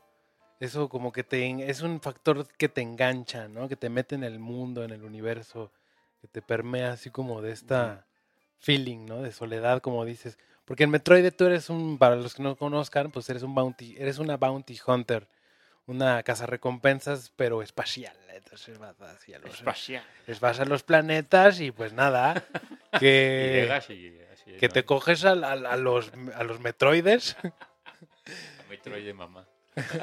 a los metroides principales. Y este, y pues estás tú sola, ¿no? Y estás en un planeta extraño. Entonces, también me gusta ahí como el uso de sintes en el contexto de en un planeta alienígena, ¿no? Es como Claro, eso, que, ¿no? que además, algo como curioso del Super Nintendo, lo mencionamos en el segmento anterior, eh, en, en el NES, por ejemplo, eh, y toda en esa generación, pues la música era código en programación que ejecutaba un chip de audio y es como, por así decirlo, es- se tocaba en vivo, ¿no? Si podrías, o sea, para darle como una analogía. Y en el Super Nintendo, pues ya tenía un chip de audio, de, de hecho lo hizo Sony, Ujú. y podía hacer síntesis, pero también podía gu- guardar samples, eh, que eran, nada, eran 8 bits de, de samples, ¿sabes? Casi. Digo, ahorita para nosotros es, ah, 8 Ujú. bits, no juegues. Que un ¿Cuánto sample pues es... celular, ¿no? Es grabar, no Mm. necesariamente un- un- una voz, ¿no? Sino que podías grabar eh, un- una nota y pues ya le escalabas, ¿no? Dentro. Y Pero entonces pues ya te sonaba la nota como de violín o como Ajá. de tu órgano. lo que no quisieras. necesariamente era como un como una síntesis, ¿no? Y eso hizo más fácil también a los músicos generar otro tipo de... Timbres, ¿no? Sí, y, y ahí es un juego con las ondas, ¿no? O sea, por ejemplo, tipo para simular, no sé, unas percusiones, ¿no? Una drum machine, pues utilizaban, eh, no sé, ondas como estas de triangulares, ¿no? Ajá, que exacto. tienen, eh, pues, es como, tiene un, no sé, Como un ataque, ¿no? Y Sí, más ajá. pronunciado, tal vez. exacto. Sí, porque, porque de hecho en el, pues en el NES ¿no? solo tienes cuatro, cuatro ondas, ¿no? Que es la cuadrada, la, Senoidal, la senoidal y la triangular. la triangular. Ajá. Eso es, es- La sinoidal mucho como para coros, voces, para cuerdas, ¿no? Así, uh, Y pues era un, un- un rollo súper complicado porque pues tenías ocho canales, güey, básicamente. Menos de ocho canales, son como seis Menos, canales, ajá. ¿no? En el, en el NES. Y- Tradicionalmente. Y, pues era así como de, pues quito uno para que se oiga otro, entonces ninguno se pisa y... Sí, ahora repente si juegan NES. Bueno, ahorita está el, este, el servicio de Switch online que te regala unos juegos de NES y si los juegas, eh, inclusive ahí pues se puede escuchar cómo suena la melodía de Mario Bros. Pero cuando saltas se pausa. Ajá, o sea, no se porque pausa, tiene que meter el, el sonido del salto. del salto. Y no pueden estar los dos porque están en el mismo canal.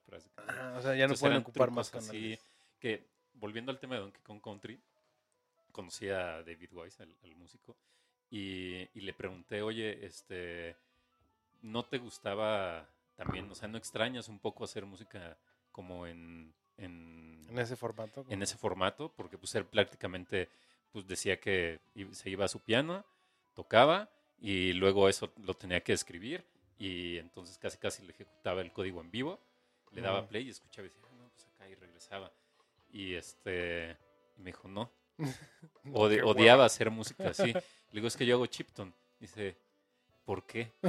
¿Por qué? ¿Por qué ¿Qué te haces chiptune? O sea, ¿por qué si te limitas y ahora ya no hay esas limitantes? güey, ¿no? O sea, ¿cómo, cómo tiene ese como connotación que a él pues no le gustaba?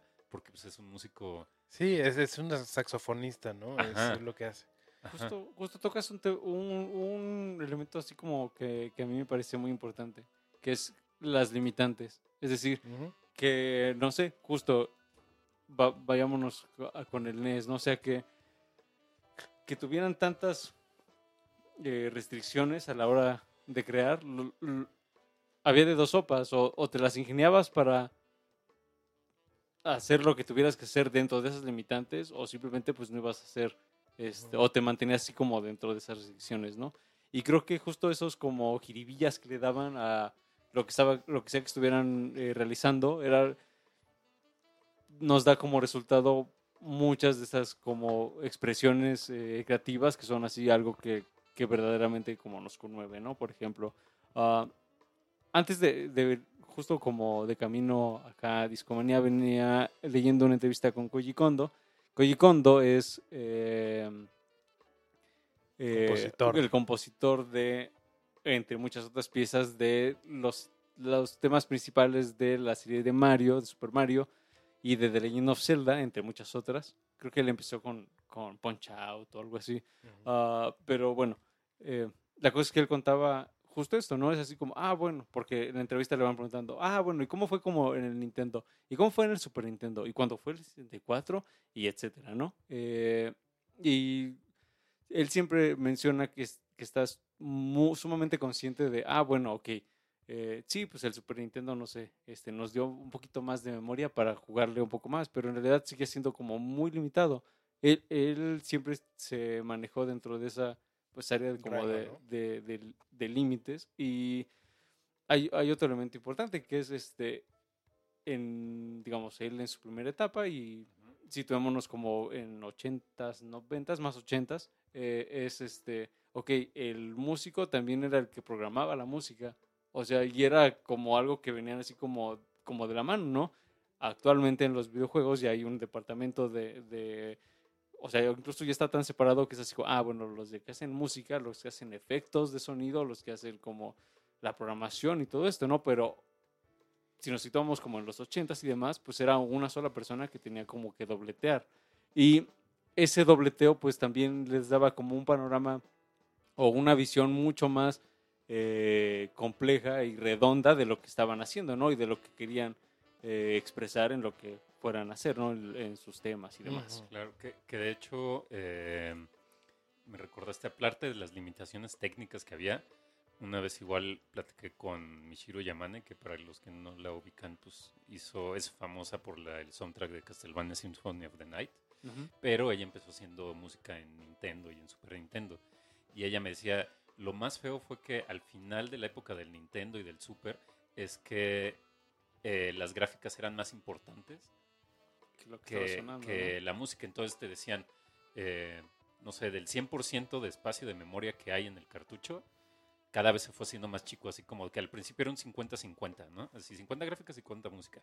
Y después era así como, no, pues es que ya nos dimos cuenta que a la gente lo que le interesa son los gráficos. Entonces, ya al final me dice que ya en, Blood, en Castlevania Bloodlines eh, de, de Mega Drive, eh, le dejaron como un 20% para hacer la música, o sea, ya casi nada. Entonces te enfrentabas como a la limitante del hardware ya de por sí, más pues lo de los productores. ¿no?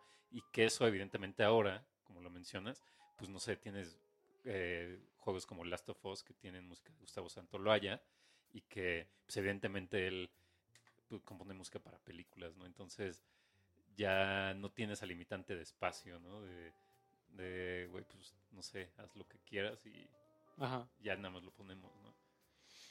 Claro, sí, ha cambiado mucho, la- la- pero estoy de acuerdo con que las limitaciones que tuvieron antes, eh, pues fueron también un motor creativo para lo que Sí, acabó siendo. Em, que, que si nos ponemos a ver dentro de la música misma, pues los estilos también son limitantes, ¿no? Me acuerdo mucho como si tomas clases de armonía clásica tradicional, la armonía clásica tradicional tiene reglas, literal, que si no las sigues, pues está mal y ya no es considerado correcto, ¿no? Algo que pues en el arte de repente así como es tan abierto, pues de repente también tiene estilos y los estilos te eh, pues te obligan a usar ciertos parámetros.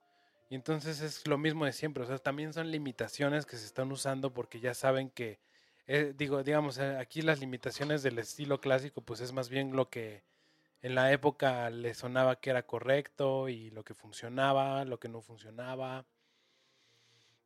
Pero de todas maneras son limitaciones y trabajar dentro de esas limitaciones es lo que también produce mucha creatividad. Justo como el tener esos obstáculos eh, te hace tener que pensar como fuera de la norma, ¿no? O como darle la vuelta al problema y ver de qué manera lo vas a resolver. Y, y más allá de eso, pues así como, como tú dices que pues es muy chistoso el hecho como de ahorita hago chiptune, o sea, es como si dijeras, este, ahorita, no sé, yo hago video, pero lo hago así, pues con estas cámaras este, analógicas, ¿no? Es- Ajá, porque me gusta como ese, ese feeling o esa textura o esa... pues ahí tienes a necios como Nolan, ¿no? Christopher Nolan, Ajá. que no graba nada en digital y todo lo sigue haciendo en, Mm, en cinta, güey. ¿no? Y está no muy usa loco, gimmicks güey. de 3D ni nada de esas cosas. güey. Entonces, pues, y- y, pues de repente tienen como ciertos quirks o características que lo hacen eh, que- se vea como tal, ¿no? Y este pues es parte del chiptune que pues empezó como, bueno, pues así no podemos tener una banda sonora, pero tenemos este chip que hace ondas, tres ondas diferentes. Y ahorita ya pues tienes a güeyes que modean su Game Boy para que sea un instrumento para ellos ujú. y tiene un sonido y un timbre muy particular y ya es como como un instrumento por sí mismo, ¿no? El chip del Game Boy. Yo recuerdo hay proyectos en Kickstarter donde podrías pues comprar tu cartucho de Game Boy, de NES, que traían unos puertos para MIDI y podías eh, pues jugar con tu NES, con tu Game Boy, eh, pues sin tener que hacer esa chamba tú, porque muchos músicos de chiptunes lo que hacen es que pues hackean sus dispositivos y les conectan eh, pues, cualquier otra cosa para poder eh, utilizar esos chips que ya traen y reproducir, eh, pues tomar esas lim- limitaciones y componer con ellas. Y pues, también, o sea, hay quien hace chiptunes y, y emula, por decirlo así, no, creo, no es la palabra correcta, pero pues hace un sonido muy similar al que obtendrías con eso, pero sin esas limitaciones. Sí, claro. Eh, por- por- habrá que a lo mejor definir un poquito para la gente que no topa tanto qué es el chiptune, pero pues prácticamente es eso lo que acabas de decir, ¿no? Es como hacer música utilizando el hardware o los chips que venían de foul, ¿no? En, en- en un Ujú. Super Nintendo Ujú. o en un Nintendo, en una Commodore y utilizando pues prácticamente las limitantes como no necesariamente para hacer música de juegos, sino pues, se puede hacer todo, ¿no? Se puede hacer covers y se puede hacer un millón de cosas. Por ahí hay una banda, me recordaste una banda japonesa que se llama literal NES Band y son unos dudes que, bueno, es un güey que tiene ahí sus músicos que tiene modeado el diferentes NES, tiene modeado cuatro, cuatro Nintendos y todos van hacia un, una drum machine y unos, un, ¿cómo se llama? Un controlador. Entonces toca temas de NES, pero que suenan exactamente igual. O sea, no hace cambios de Pero los nada. toca en vivo. Pero los toca en vivo y se escucha, o sea, su cotorreo es que tiene que sonar exactamente igual, Sí. Pero está. en vivo, güey. Esto está muy está así rarísimo, güey. Ya es así como muy avanzado. ese Creo que mi primer acercamiento a las chiptunes fue un grupo que descubrí, descubrí en Last.fm como 2006 quizás. Se llamaba Pornophonic, creo que eran unos alemanes. Ajá. y tenían unos tracks con unos títulos increíbles. Eran como Lemmings in Love. Órale. eh, tenía, los conocí por una rola que se llama Space Invaders. eh, pero esa de Lemmings in Love estaba chida. Una Sad Sad Robot. Y, Ah, uy, ya, ya recuerdo esa banda. y me sí acuerdo mucho que a mí me sacó mucho de onda cuando vi en YouTube el, un video de ellos y era un brother con una guitarra y otro carnal con un Game Boy. Y pues, no sé, o sea, veía como la interpretación en vivo de estos carnales y el güey bien entrado en su Game Boy decía a huevo. Y estaba una música que a mí me, me fascinaba.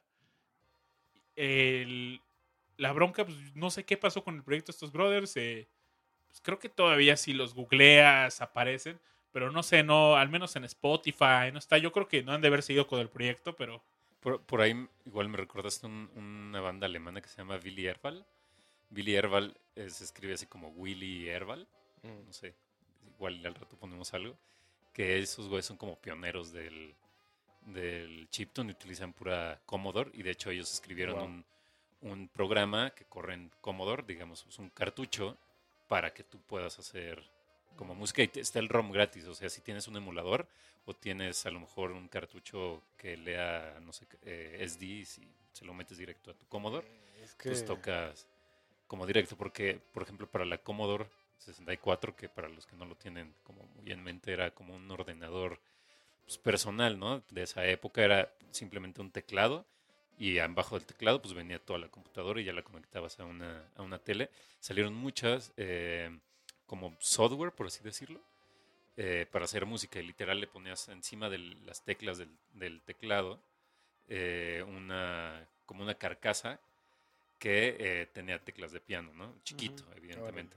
Y entonces podías hacer ahí composiciones. Por eso, mucho del inicio del chiptune viene de Europa y viene de, Exacto. de la Commodore, ¿no? 64.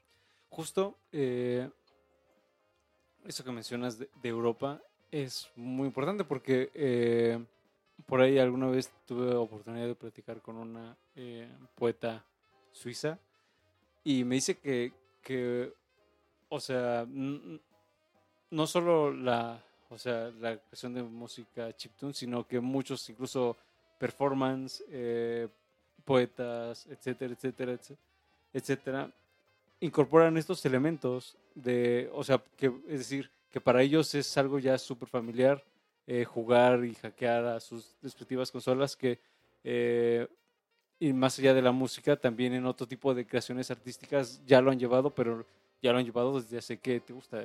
¿10 años?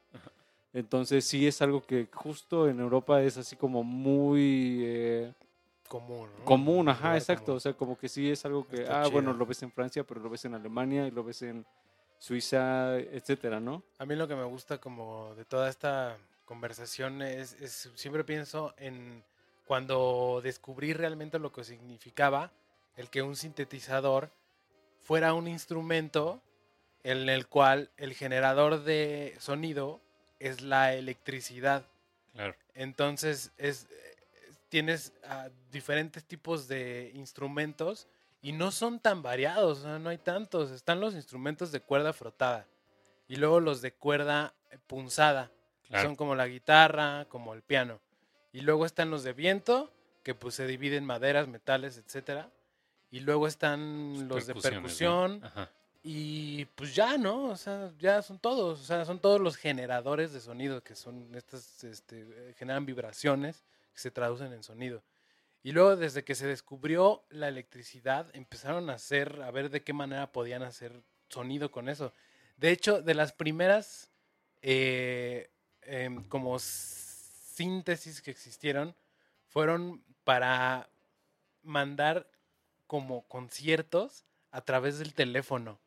Órale. Entonces querían hacer esa industria, querían hacer como una industria de conciertos, pero que tú pudieras como llamar un número y entonces te pudieran como transferir un concierto, pero pues como tenían las limitaciones, iba a ser un concierto como sintético, ¿sabes? Como Ajá, de ajá. instrumentos sintéticos. Y, y desde siempre existió también este, misma idea de vamos a hacer generar sonidos, pero pues cómo van a sonar, ¿no? Bueno, pues cómo suena un violín.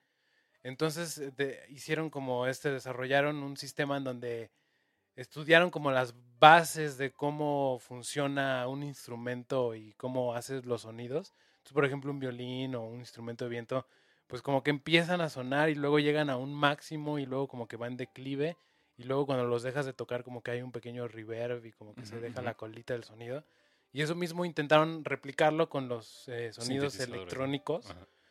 Y hasta la fecha todavía se usan los mismos parámetros, combinados con muchas otras cosas, obviamente. Pero esa, eh, los inicios de, de la síntesis, pues vienen desde que se empezó a manipular la electricidad, ¿no? Y luego creció un chingo, y luego por la Segunda Guerra Mundial, pues ahí como que dijeron, ah, esto no nos importa mucho, y se pausó, y ahorita como que también volvió a resurgir. em, empezaron a hacer muchos sintetizadores clásicos otra vez. Eso está increíble, güey. Eso está muy chido De- porque... desafortunadamente siguen siendo un poco caros para Siguen nosotros siendo- en México, güey. Pero pues sí pasaba que los tuvieron que rehacer porque los anteriores, pues, como eran completamente analógicos, de repente, pues no están tan prácticos, ¿no? Y vaya, estos había sintes que eran realmente eran computadoras, entonces podía ser También. una un sintetizador podía ocupar toda una habitación, no sé, ve, recuerdo estos conciertos de Emerson- Lake and Palmer donde Kid Emerson está conectando y desconectando cables así, parecía como un operador telefónico y Sí, justo, así de o sea, ahorita- imagina, aparte Ahorita de sigo el concierto, voy a conectar al presidente de Estados Unidos, de México. No, o sea, la complejidad de para operar, o sea, aparte de, pues, de necesitar un virtuosismo, una habilidad mu- em, desarrollada en la música, pues aparte necesitabas una habilidad técnica para operar tu Ah, este qué bueno, eso instrumento. es, eso es muy interesante porque eso de lo que hablas, eso de la habilidad para tocar tu instrumento, porque justo eh, la historia del cinte tiene que ver mucho con la historia de cómo en Estados Unidos estaba el West Coast y el East Coast. Y como que un, eh, y hay, hay como estas dos vertientes de los sintetizadores, en donde unas se volvieron como para la gente que quería ser virtuosa con su instrumento y la gente que, que, que no era virtuosa, pero de todas maneras quería como tener la habilidad de poder hacer música. Entonces, según yo, mucho el East Side agarró ese pedo como para más bien hacer sintes que son arpegiadores y que, que te hacen mucha la chamba a ti. Ajá. Yo Eh, jugué un con procesamiento de señales y pues un área que tiene que ver mucho con los sintetizadores. Al final todo es procesar señales eléctricas y pues sí, yo no tengo ninguna habilidad no sé, puedo, puedo tocar el timbre, el triangulito, eh, pero me encanta la música y pues no sé, es cuando te encanta la música y eres un melómano y no puedes tocar algo. Y, y saben, me desesperaba porque empezaba a tocar y pues era muy malo lo que tocaba y no estaba al nivel de lo que me gustaba escuchar, era muy difícil y pues me terminé esperando y dejando eso, pero... Es que es súper difícil, es que sí te entiendo. o sea, y, está ca- y requiere cabrón. mucha práctica, mucha... Dedic- mucha constancia, mucha const- constancia. Como que si lo dejas un rato es muy receloso. Y, de repente me puse a jugar y logré algunas cosas interesantes. eh. con los sintes. Ajá. Me puse. Ah, pues había. Tenía nociones de programación y dije, vamos a, hacer código que haga música. Y logré hacer cosas. Pero está chido que también alrededor de la música hay pues muchas otras industrias, ¿no? O sea, como la de los sintes, como la de los audiófilos, como gente que a lo mejor no es así particularmente pues virtuosa con un instrumento, pero que les interesa y que como que se van como por las, ¿qué será? Como las tangentes de la música o las, las paralelas, que son toda esta cuestión de, pues qué tan chido puedes hacer, hacer un lugar para escuchar música, ¿no? Y cómo Claro, puedes claro. acondicionar el lugar y qué bocinas tienes tus amplis que tienen bulbos todavía, ¿no? Como. Artemio, por ejemplo, ¿no? Que usa Ujú. amplis de bulbos, ¿no? Y pues, y pues la verdad, o sea, también como una eh, sugerencia a los radioescuchas es este, es, es muy interesante, eh, pues sí escuchar música en, con unas bocinas apropiadas y en un lugar apropiado. Es muy interesante porque ah, sobre todo si estás acostumbrado a, a tus audífonos de Steren de 100 varos o de los del De metro 25, ajá, de 10. de 10 varos y este con tu celular, tu MP3 en YouTube, eh, pues tú lo escuchas bien y todo y de repente te encuentras en un lugar que tiene como una buena acústica y un buen sonido de audio, este, eh, pues pues todo el mundo puede encontrar la diferencia y es muchísimo Claro. Más disfrutable. ¿no? Ahí hay una historia, ah, hay un, hay un libro, supongo que, que lo ubican de David Byrne, que se llama Cómo funciona la música. Mm, Está increíble y justo habla eh, de la parte de, de cuando inventaron un formato de poder almacenar la música y, y distribuirla, que era prácticamente como un, el abuelito del vinil. ujú. Y hay- hay- en ese capítulo es increíble porque menciona de que evidentemente pues no se escuchaba igual que una banda en vivo. Claro. Entonces lo que él hacía era pagarle a músicos y decirle, güey, quiero que toquen como se escucha el disco. O sea, quiero que se toquen feo, por así decirlo. Entonces así la gente decía, ah, pues se escucha igual. Entonces es lo mismo. Ok, qué Y, y te también te habla de la parte de cómo, cómo justo eh, también la manera en que se distribuye la música va cambiando en cómo se produce la música, ¿no? Claro. Y, y en dónde se escucha. Entonces, por decir, no sé, eh, los principios de la música de House, pues se escuchaban en bodegas porque eran donde se podía hacer las fiestas, ¿no? Pero Mm. evidentemente la acústica de una bodega pues es muy mala, entonces tenían que jugar con cómo se iba a escuchar ahí, porque no había manera, por ejemplo, de que la gente se llevara esa rola y escucharla en su casa, porque esos viniles pues eran muy producidos muy como en muy pocos números y pues era solo para los DJs, ¿no? Y bueno, pues es un libro ahí bastante interesante. Chequenlo, está en español también. Llevamos dos recomendaciones esta noche. Para que vayan armando su biblioteca. lápiz y papel. Lápiz Sí, y papel, sí. muy atentos. Está increíble ese disco y pues chequenlo, no sé. Amigos, ¿qué les parece si vamos con canción? Rola, rola. Vamos. Va. Bri- Brian, ¿alguna otra recomendación de la Bombi Band que nos quiera pues mira, más compartir? bien me gustaría recomendarles algo de el setlist que habíamos armado Ah, un poquito antes, ya sea de Metroid, ahí tenemos una, y si no, ¿sabes qué? Me encantaría hablar también como eh, de música más contemporánea de los videojuegos. Entonces, no sé si hay por aquí esta como playlist de... Hay un juego nuevo. Eh, bueno, relativamente hace un año salió, se llama... eh, aquí está, mira. eh, se llama Persona 5. Se me hace que esta es la rola. Si quieres ponerla. Buenísimo, pues volvemos chao. y Seguimos aquí en Discomanía, amigos. Regresamos.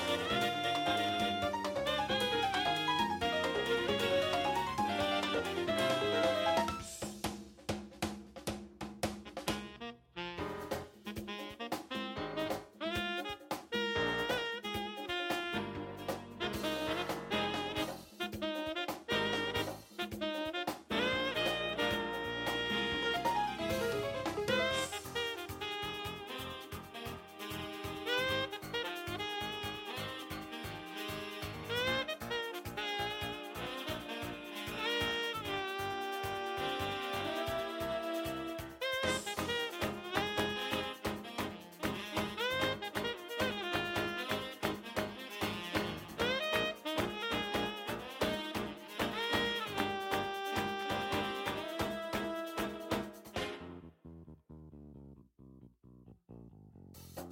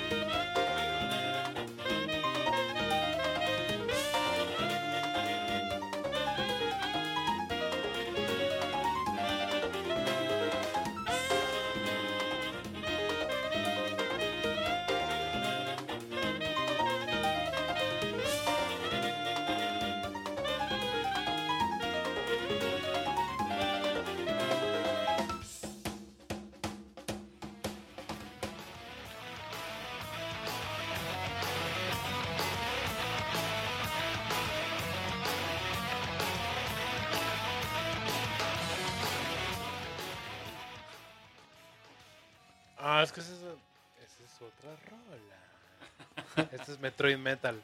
Ay, güey. Qué, Qué locotes, qué amigos. metal. Qué metal.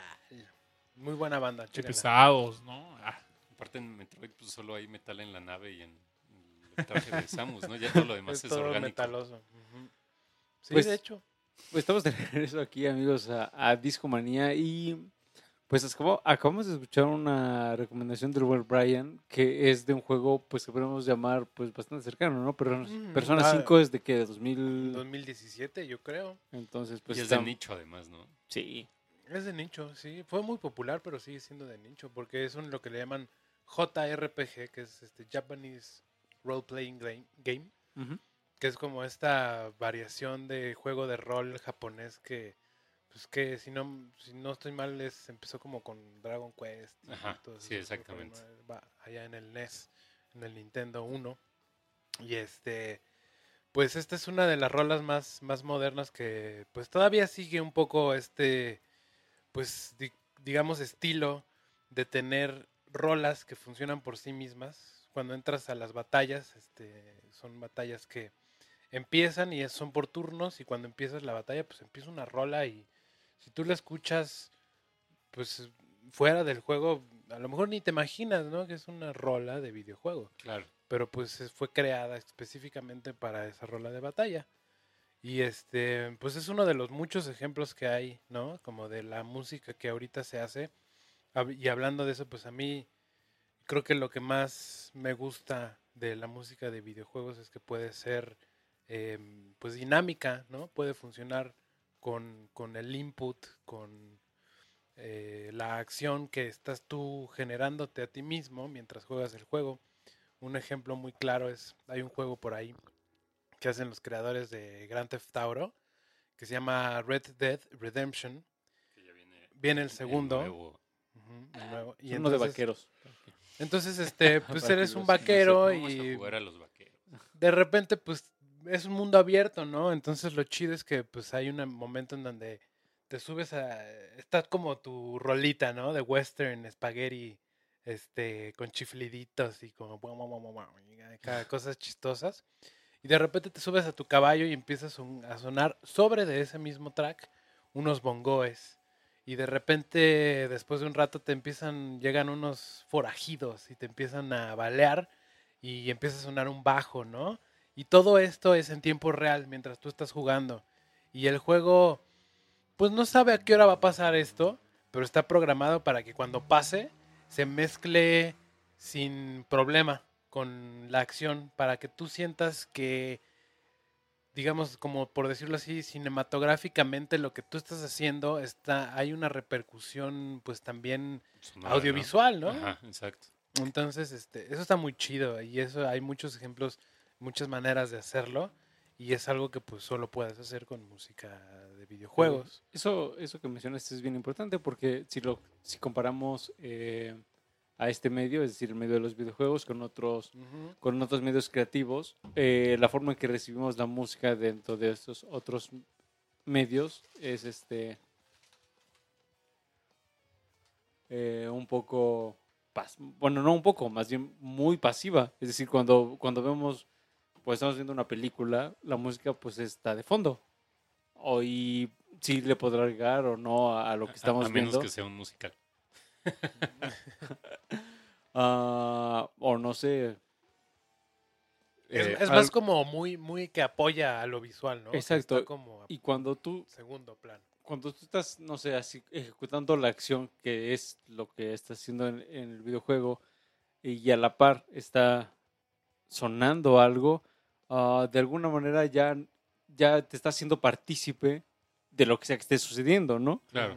Todo eso pues por la naturaleza mismo del, del videojuego. medio, que, claro. que es un que pues es el único medio donde hay un input y un auto, un output, ¿no? O sea, a diferencia como del cine o de la lectura, o de la literatura o, o cualquier otro medio donde tú eres el receptor prácticamente, aquí tú estás haciendo las dos cosas con el juego, ¿no? Y ahora, como, como ejemplos, a mí, yo soy muy, muy, muy fan de Tetsuya Mizuguchi, eh, que es un director de juegos que está como súper clavado con el rollo de la sinestesia.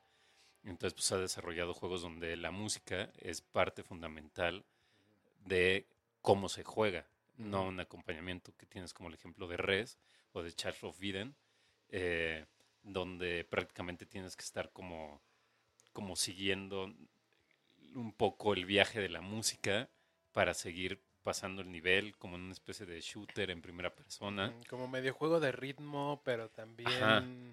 Pero no es un Simón Dice. No. ¿no? O sea, no es un juego de ritmo tal cual que está basado como, lo- no sé, un Dance Revolution o un Pump It Up, que básicamente es un Simón dice con los pies.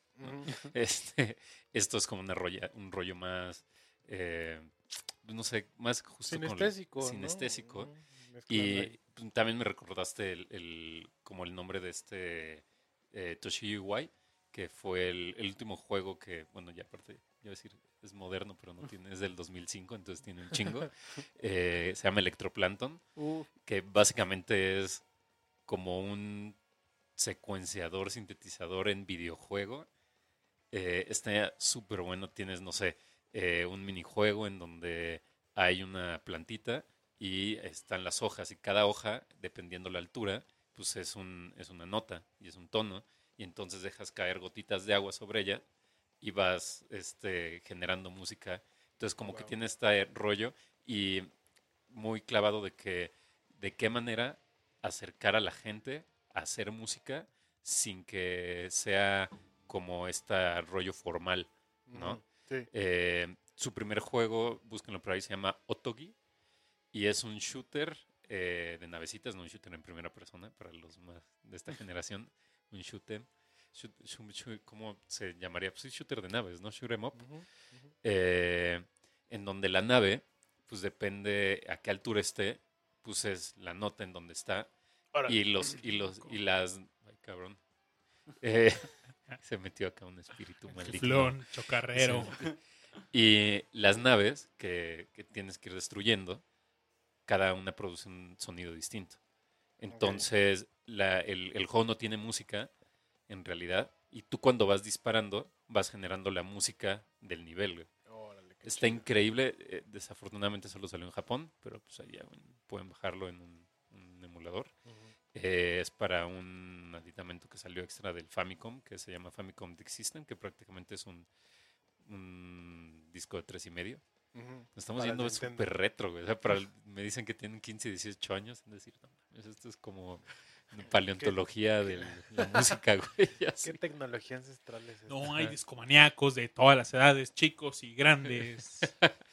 Pero búsquenlo porque son también de las como primeros trabajos en donde la música era justamente una parte como de la mecánica del, Sí, del hay- juego, y hay ¿no? muchos ejemplos de cosas muy locas. Hay, hay, hay unas curiosidades muy interesantes. Yo creo que ya todo lo puedes encontrar en YouTube, así curiosidades del mundo de los videojuegos y la música. Hay un disco, hay un juego de PlayStation 1 que tú ponías el, di- el disco y te, ca- te cargaba el juego y era como puros vectores y monitos de palitos.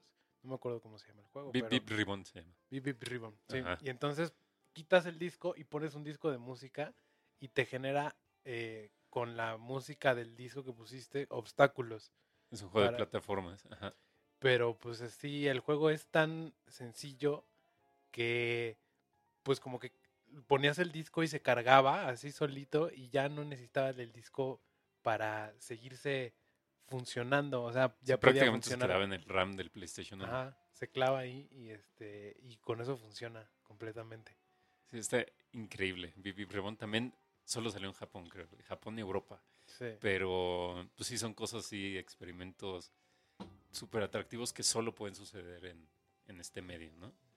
Y pues también tienes el caso de, de juegos, digo, que siguen siendo para pues, cerrar un poco el tema de los juegos modernos, pues como FIFA o como Ah, donde la música ya ni siquiera es música original, sino más bien compran una licencia Licencias. o el mismo Grand Theft- Auto, ¿no? Así de tienen un departamento dentro de, dentro de Rockstar, que es, es un edificio enorme que solo se dedica a comprar licencias de música.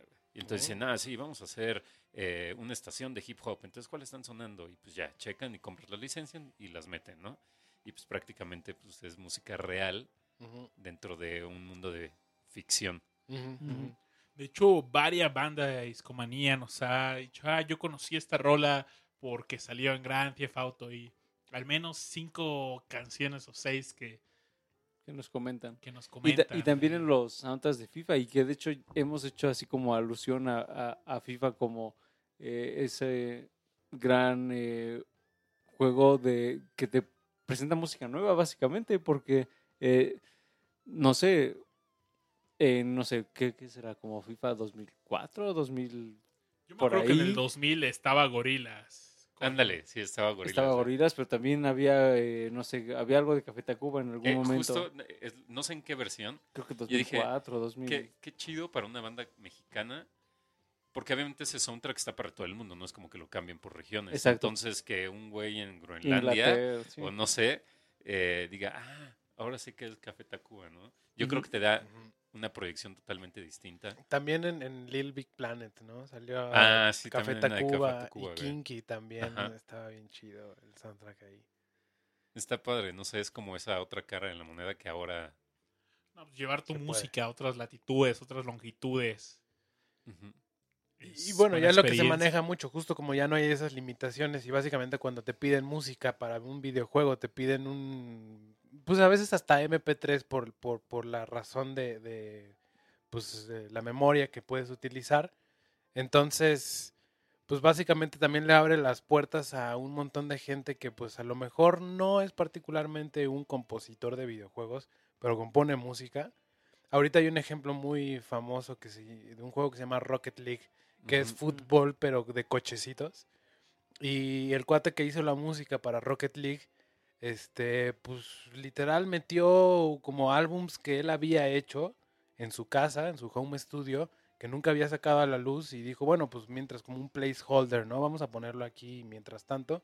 Y pues funcionó, quedaba muy chido y, y ya se quedaron esas rolas y pues no fueron hechas para el juego, pero ahora son parte del juego. Y pues vaya, hay de todo, hay de todo, para todos gustos. Ahí más bien pues ya depende mucho como de la dirección que va a tomar el juego, ¿no? Sí, yo creo que eh, pues anímense a esa banda que no escucha música de videojuegos. Yo creo que quítense a lo mejor un poco ese estigma de es de ñoños o de que a lo mejor muchos de los temas que hemos tocado aquí suenan muy ñoños y nerdos.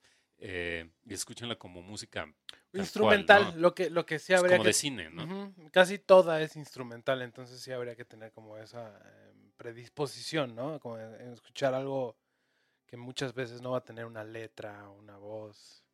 A veces sí, pero mucho no. Entonces, eh, yo, yo he conocido a gente que le gusta la Bombi Band, que no son precisamente pues muy gamers o nunca le entraron, muchas rolas no las conocen, pero a lo mejor les gusta música instrumental o clásica o jazz o electrónica y algo de ahí les llama la atención y pues es que como tú dices Pablo, o sea, es, no es nada más música de videojuego, es un no es un género en realidad, es Ajá. como que Es podría un medio. es un medio, es un medio por el cual, pues, la música de Mario Bros, por ejemplo, pues es muy yacera y de repente hay bossa novas por ahí, y de repente muy latinosa y pues así cualquiera, mm, las influencias vienen de todos lados, ¿no? Claro. Y pues así, así como puntualizamos ahí lo que es la música de videojuegos. Sí, sí, sí. Quizás yo, ah, hablando de, de música contemporánea, de videojuegos, quizás mencionaría el soundtrack de The Legend of Zelda Breath of the Wild, Claro. Mm, muy interesante. que mm, por ahí eh, en esa entrevista que, veni- que hemos venido mencionando así con Koji Kondo desde, desde hace rato en el show, eh, él mencionaba que desde el primer Zelda, eh, la- él le tocó hacer la, la- la música de Mario y de Zelda. Entonces es, ah, Mario es más happy, más athletic, eh, Ujú. o sea, más movidín y así. Y Zelda es, él siempre lo ha descrito desde, en varias entrevistas, es más ambiental. Y creo que ese ambiental en este último juego de Breath of the Wild encuentra una expresión así como súper, eh, pues, plena. Sí, sí, como que funciona muy Eh, bien. eh, es un soundtrack que es, ¿qué será? Más de cuatro discos. O sea, sí. sí son una buena cantidad de, de- de discos con los distintos temas de la canción. Y lo más interesante de este Zelda es que eh, tú puedes estar en medio de un pastizal y escuchas pues nada más el aire y demás y de pronto llega una, un tema Unas y notitas como- de piano. Así. y como llega se va. Y sigues y te encuentras con un monstruo y ya suena algo distinto, ¿no? Y llegas a un pueblo y suena algo distinto, te metes una cosita, cambia un poco. Y lo chido es que todo es en tiempo real, ¿no? Todo Exacto. como que fluye. Entonces, Es- esa idea que él tenía desde ese primer Zelda, que era, ah, bueno, o sea, lo que voy a componer para Zelda es un poco más lento que Mario y es un poco más ambiental que Mario. Ah, aquí ya lo vemos, o sea, obviamente esto que les menciono evoluciona en pues, 30 años. Ah, pero sí, o sea, creo que es un gran ejemplo de cómo la música de los juegos ha podido evolucionar a tantos, a- tantas décadas y pero sigue manteniendo esa idea que igual mantenía desde, no sé, cuando Ujú. tenían estas limitantes del NES versus ahora que ya tienen como toda esta posibilidad y de, de hecho, si les etcétera. interesa el tema, eh, busquen en YouTube eh, Zelda Breath of the Wild eh, Soundtrack Analysis, algo así. Y les va a salir cuatro videos de un güey que es músico y programador. Ay, güey, clavadísimo. Y que te explica en cuatro videos, como de 20 minutos cada uno, cómo es que funciona el soundtrack de the Wild y en qué momento eh, desata como una acción lo que está sonando y cómo está tan bien cuidado. O sea, el, clímax de cualquier batalla y de cualquier momento de lo que estás haciendo. Y que lo más importante de este soundtrack es que como que si tú juegas el juego no notas que está ahí. O sea, como Ujú. que algo sucede que no, no, no escuchas, o sea, no sé, está muy raro, pero Sí, te entiendo. Como Tiene- lo sientes. tiene como 200 rolas, güey. O sea, música sí tiene, pero está hecha de tal manera que pues, no es como parte, no sé cómo decirlo, como es. Sí es esencial, pero no es presencial o algo así. Entonces, chequen esos videos, están muy buenos. El güey está clavadísimo eh, en YouTube y está muy, muy interesante. Buenas- Como lo que te explica, güey. buenas recomendaciones. Babi, si tú tuvieras que concluir eh, con este show que, que viene bien la plática um, de música de videojuegos, pues, ¿qué, ¿qué le dirías a nuestros escuchas? Yo invitaría a todos los discomaníacos y discomaníacas a que unos, unos si no están adentro de este mundo de los videojuegos, seguramente en algún momento han tenido alguna experiencia eh, jugando algún videojuego y si recuerdan alguna canción que se les pegara mientras jugaban algún jueguillo, disfrutaban, eh, denle una oportunidad, eh, regresen, escuchen. También pueden encontrar seguramente muchos tributos eh, bastante agradables en el internet. La verdad es que, pum, en lo que estamos platicando esta noche, a mí me vino a la mente una infinidad de canciones que disfrutaba jugando videojuegos, por decir algunas que me encantaban, que pues no platicamos, pero me encantaba el soundtrack de Pepsi Man. Me, era una onda bien Pe- Pe- Pe- Pe- Pepsi Man. Noventerísima, tum, ¿no? Sí, sí, sí. Me encantaba Parapa de Rapper. Ah, pues de, de hecho, Beep Beep Ribbon, el juego que mencionó Brian, es del mismo güey de para poder Ah, ¿sí? Ajá. A mí me fascinaba Parapa de Rapper. Y... Y Umberlamis Yami, ¿no? Que es la secuela. Sí, que sí, es sí. como rockera. y Eh, no me acordaba. vaya, hay música increíble en los videojuegos. Y hay veces que nos atrapa tanto el juego que no percibimos eso. Pero creo que se queda en la memoria esa tonada, esos momentos que te regresa. Una vez que la escuchas de nuevo, te regresan a ese momento del videojuego y. Chequenlos. Que muchas veces no son, a veces ni siquiera piensas en el video. Bueno, no mucho en el videojuego, sino como en el momento, ¿no? En el que lo jugabas, o los amigos con los que estabas, o luego pasa eso, ¿no? Me acuerdo mucho de una vez que nos pusimos Aure, otro brother y yo a inventar canciones. Estábamos jugando Donkey Kong, pero como en 2000 algo, 2006, 2008 quizás. Y no sé, nos poníamos a inventarle letra, que si Guille Franco o algo así, ¿no? Eh, Era como en la época, era en época mundialista. Época mundialista. ok, y- tiene sentido. Sí, sí, sí. Pero es que es justo eso. eh, no sé, si usted se pone a escuchar música de Mega Man, por ejemplo, ah, fácilmente tú le podrías poner una lírica. Si escuchas lo suficientemente esa melodía, le puedes cambiar algunas cosas y te puedes inventar una canción para, para cualquier este tema de Mega Man o de Mario o de, o de quien sea, ¿no? Para Entonces, aprenderte la, la tabla periódica. Las tablas de multiplicar. Claro. El helio y el bodrio. El dos BD. por uno son dos. Sí, ya sería más fácil. Eh, se, pre- se presta demasiado y creo que funciona así como perfectamente natural para Claro. jugar. Sí, entonces, este, está bien chido, como no, como no tienen letras ya, pues, este, eh, como decíamos, es una manera de concentrarte, ¿no? De como Ujú. ponerte en contexto ahí con, con el juego. Hidrógeno, litio, Ah, sodio, potasio, rubidio, cesio, francio. y esos son con nombres de Pokémon ya, güey. Ah, como el Poker Rap, ¿no? Po- Pokémon Rubicio. así. Sí, Rubicio Helio. Ahora vamos con los alcalinoterrios. Sí, háganse rolas. Es, es más fácil aprenderse cosas así. Sí. Claro. Sí. ¿Quién ha acudido a una rola para aprenderse algo, no? Y Sí, de acuerdo. Pues bueno, Pues- amigos, nos estamos acercando al final de Discomanía. Brian, peligrosamente. este, ¿cómo la gente te puede ubicar a Bombi Band? Cuéntanos sus redes y demás para Pues, que algún evento cercano. Ajá, exacto. Ok, pues Bombi Band, arroba Bombi Band en Twitter, Bombi Band en eh, Facebook. Esas son las, las principales. Ahí em, contestamos todos los mensajes.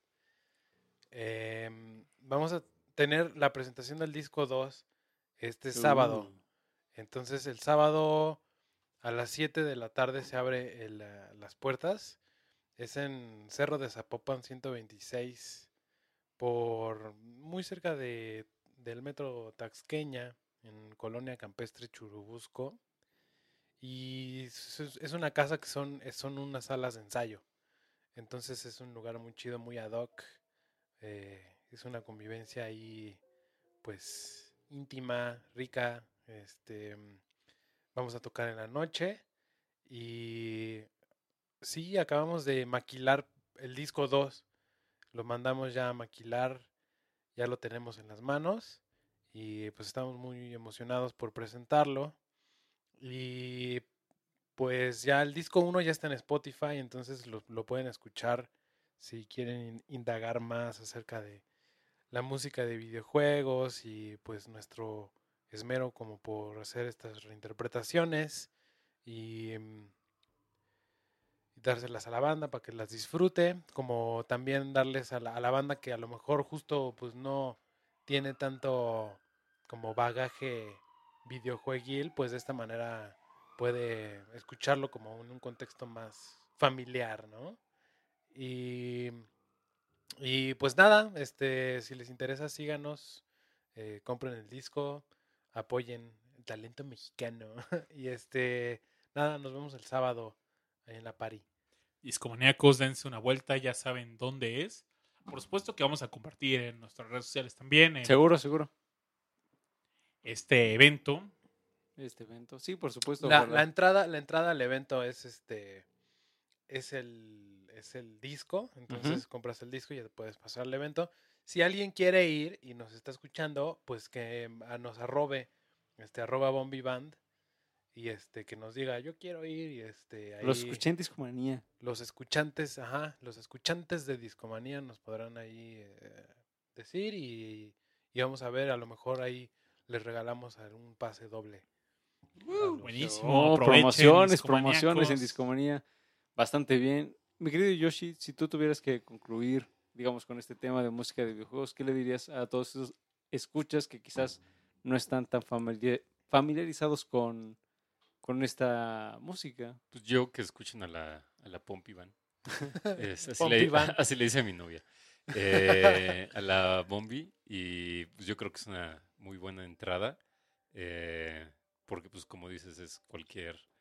No es un género, ¿no? Es- no es un medio. Y, y pues prácticamente eso. Y que la próxima vez que jueguen un videojuego, aunque sea en su celular, le pongan más atención a la música porque hay gente detrás que, que vive de eso. Eh, pues, prácticamente eso, ¿no? Y, y que reescuchen lo que, pues no sé, lo que hayan escuchado o lo que jugaban de, de niños y Ujú. presten la atención y se van a encontrar así como, eh, no sé, eh, muchos músicos en los 90 se inspiraban en Led Zeppelin, ¿no? Y Sí. entonces si te gusta Led Zeppelin vas a encontrar ahí, perdón, vas a encontrar ahí eh, pues más música, mucha más música nueva. Eso. Completamente, completamente de acuerdo. Y bueno, amigos, pues llegamos al final de Discomanía. La pasamos muy bien esta noche. Encantados de estar con ustedes. eh, y nada, es momento de decidir con cuál rola vamos a terminar el show. Pum. Y una Pum, hora nos vamos pum, a pum. tardar. ¿Cómo es Eh, eso? Por lo general, lo que... ¿Se lo- pelean? sí, putazos. Sí, cuchillo, bombas molotov aquí en el estudio. Y, pues si ves ahí está quemado, es por eso. Lol. Pues puedes poner algo de Zelda, ya que hablamos de él y no hemos puesto nada y es, es de lo más famosón o de Mario Bros. Zelda o Mario. Mm, creo que quizás, creo que en la, en la Rocola tenemos algo de... Hay un tema que seguramente eh, conmocionó a una generación, que es el tema de Gerudo Valley en su versión Claro. de, de Zelda Ocarina of, the- of Time. Ah, Es una muy buena sugerencia. una buena sugerencia. Tenemos el tema de Gerudo Valley, que se- como es tan popular, cuando ustedes la busquen en, en covers, ya sea en YouTube o en Spotify, etcétera, van a encontrar infinidad de versiones. A mí me ha tocado ver este, interpretaciones con acordeón, con xilófono, con guitarra, con saxofón. El instrumento que ustedes se imaginen está en cover de Gerudo Valley. Entonces, pues, pues vámonos con algo de Zelda para cerrar esta noche. Me acuerdo de un brother que las tocaba con sus manos haciendo Ya sí. Pedos de mano. Dinosaurio. Esto fue Discomanía. Oigan, pues muchas gracias a nuestros invitados Brian. por acompañarnos esta noche de. Discomanía, desvelarse con nosotros. Gracias, señor Pixel. Gracias, Brian. A ustedes. Y hasta la próxima, ¿no? Hasta la próxima. Seguro, seguro. Un gusto. Hasta luego. Bienvenido cuando gusten. Descansen. Chao.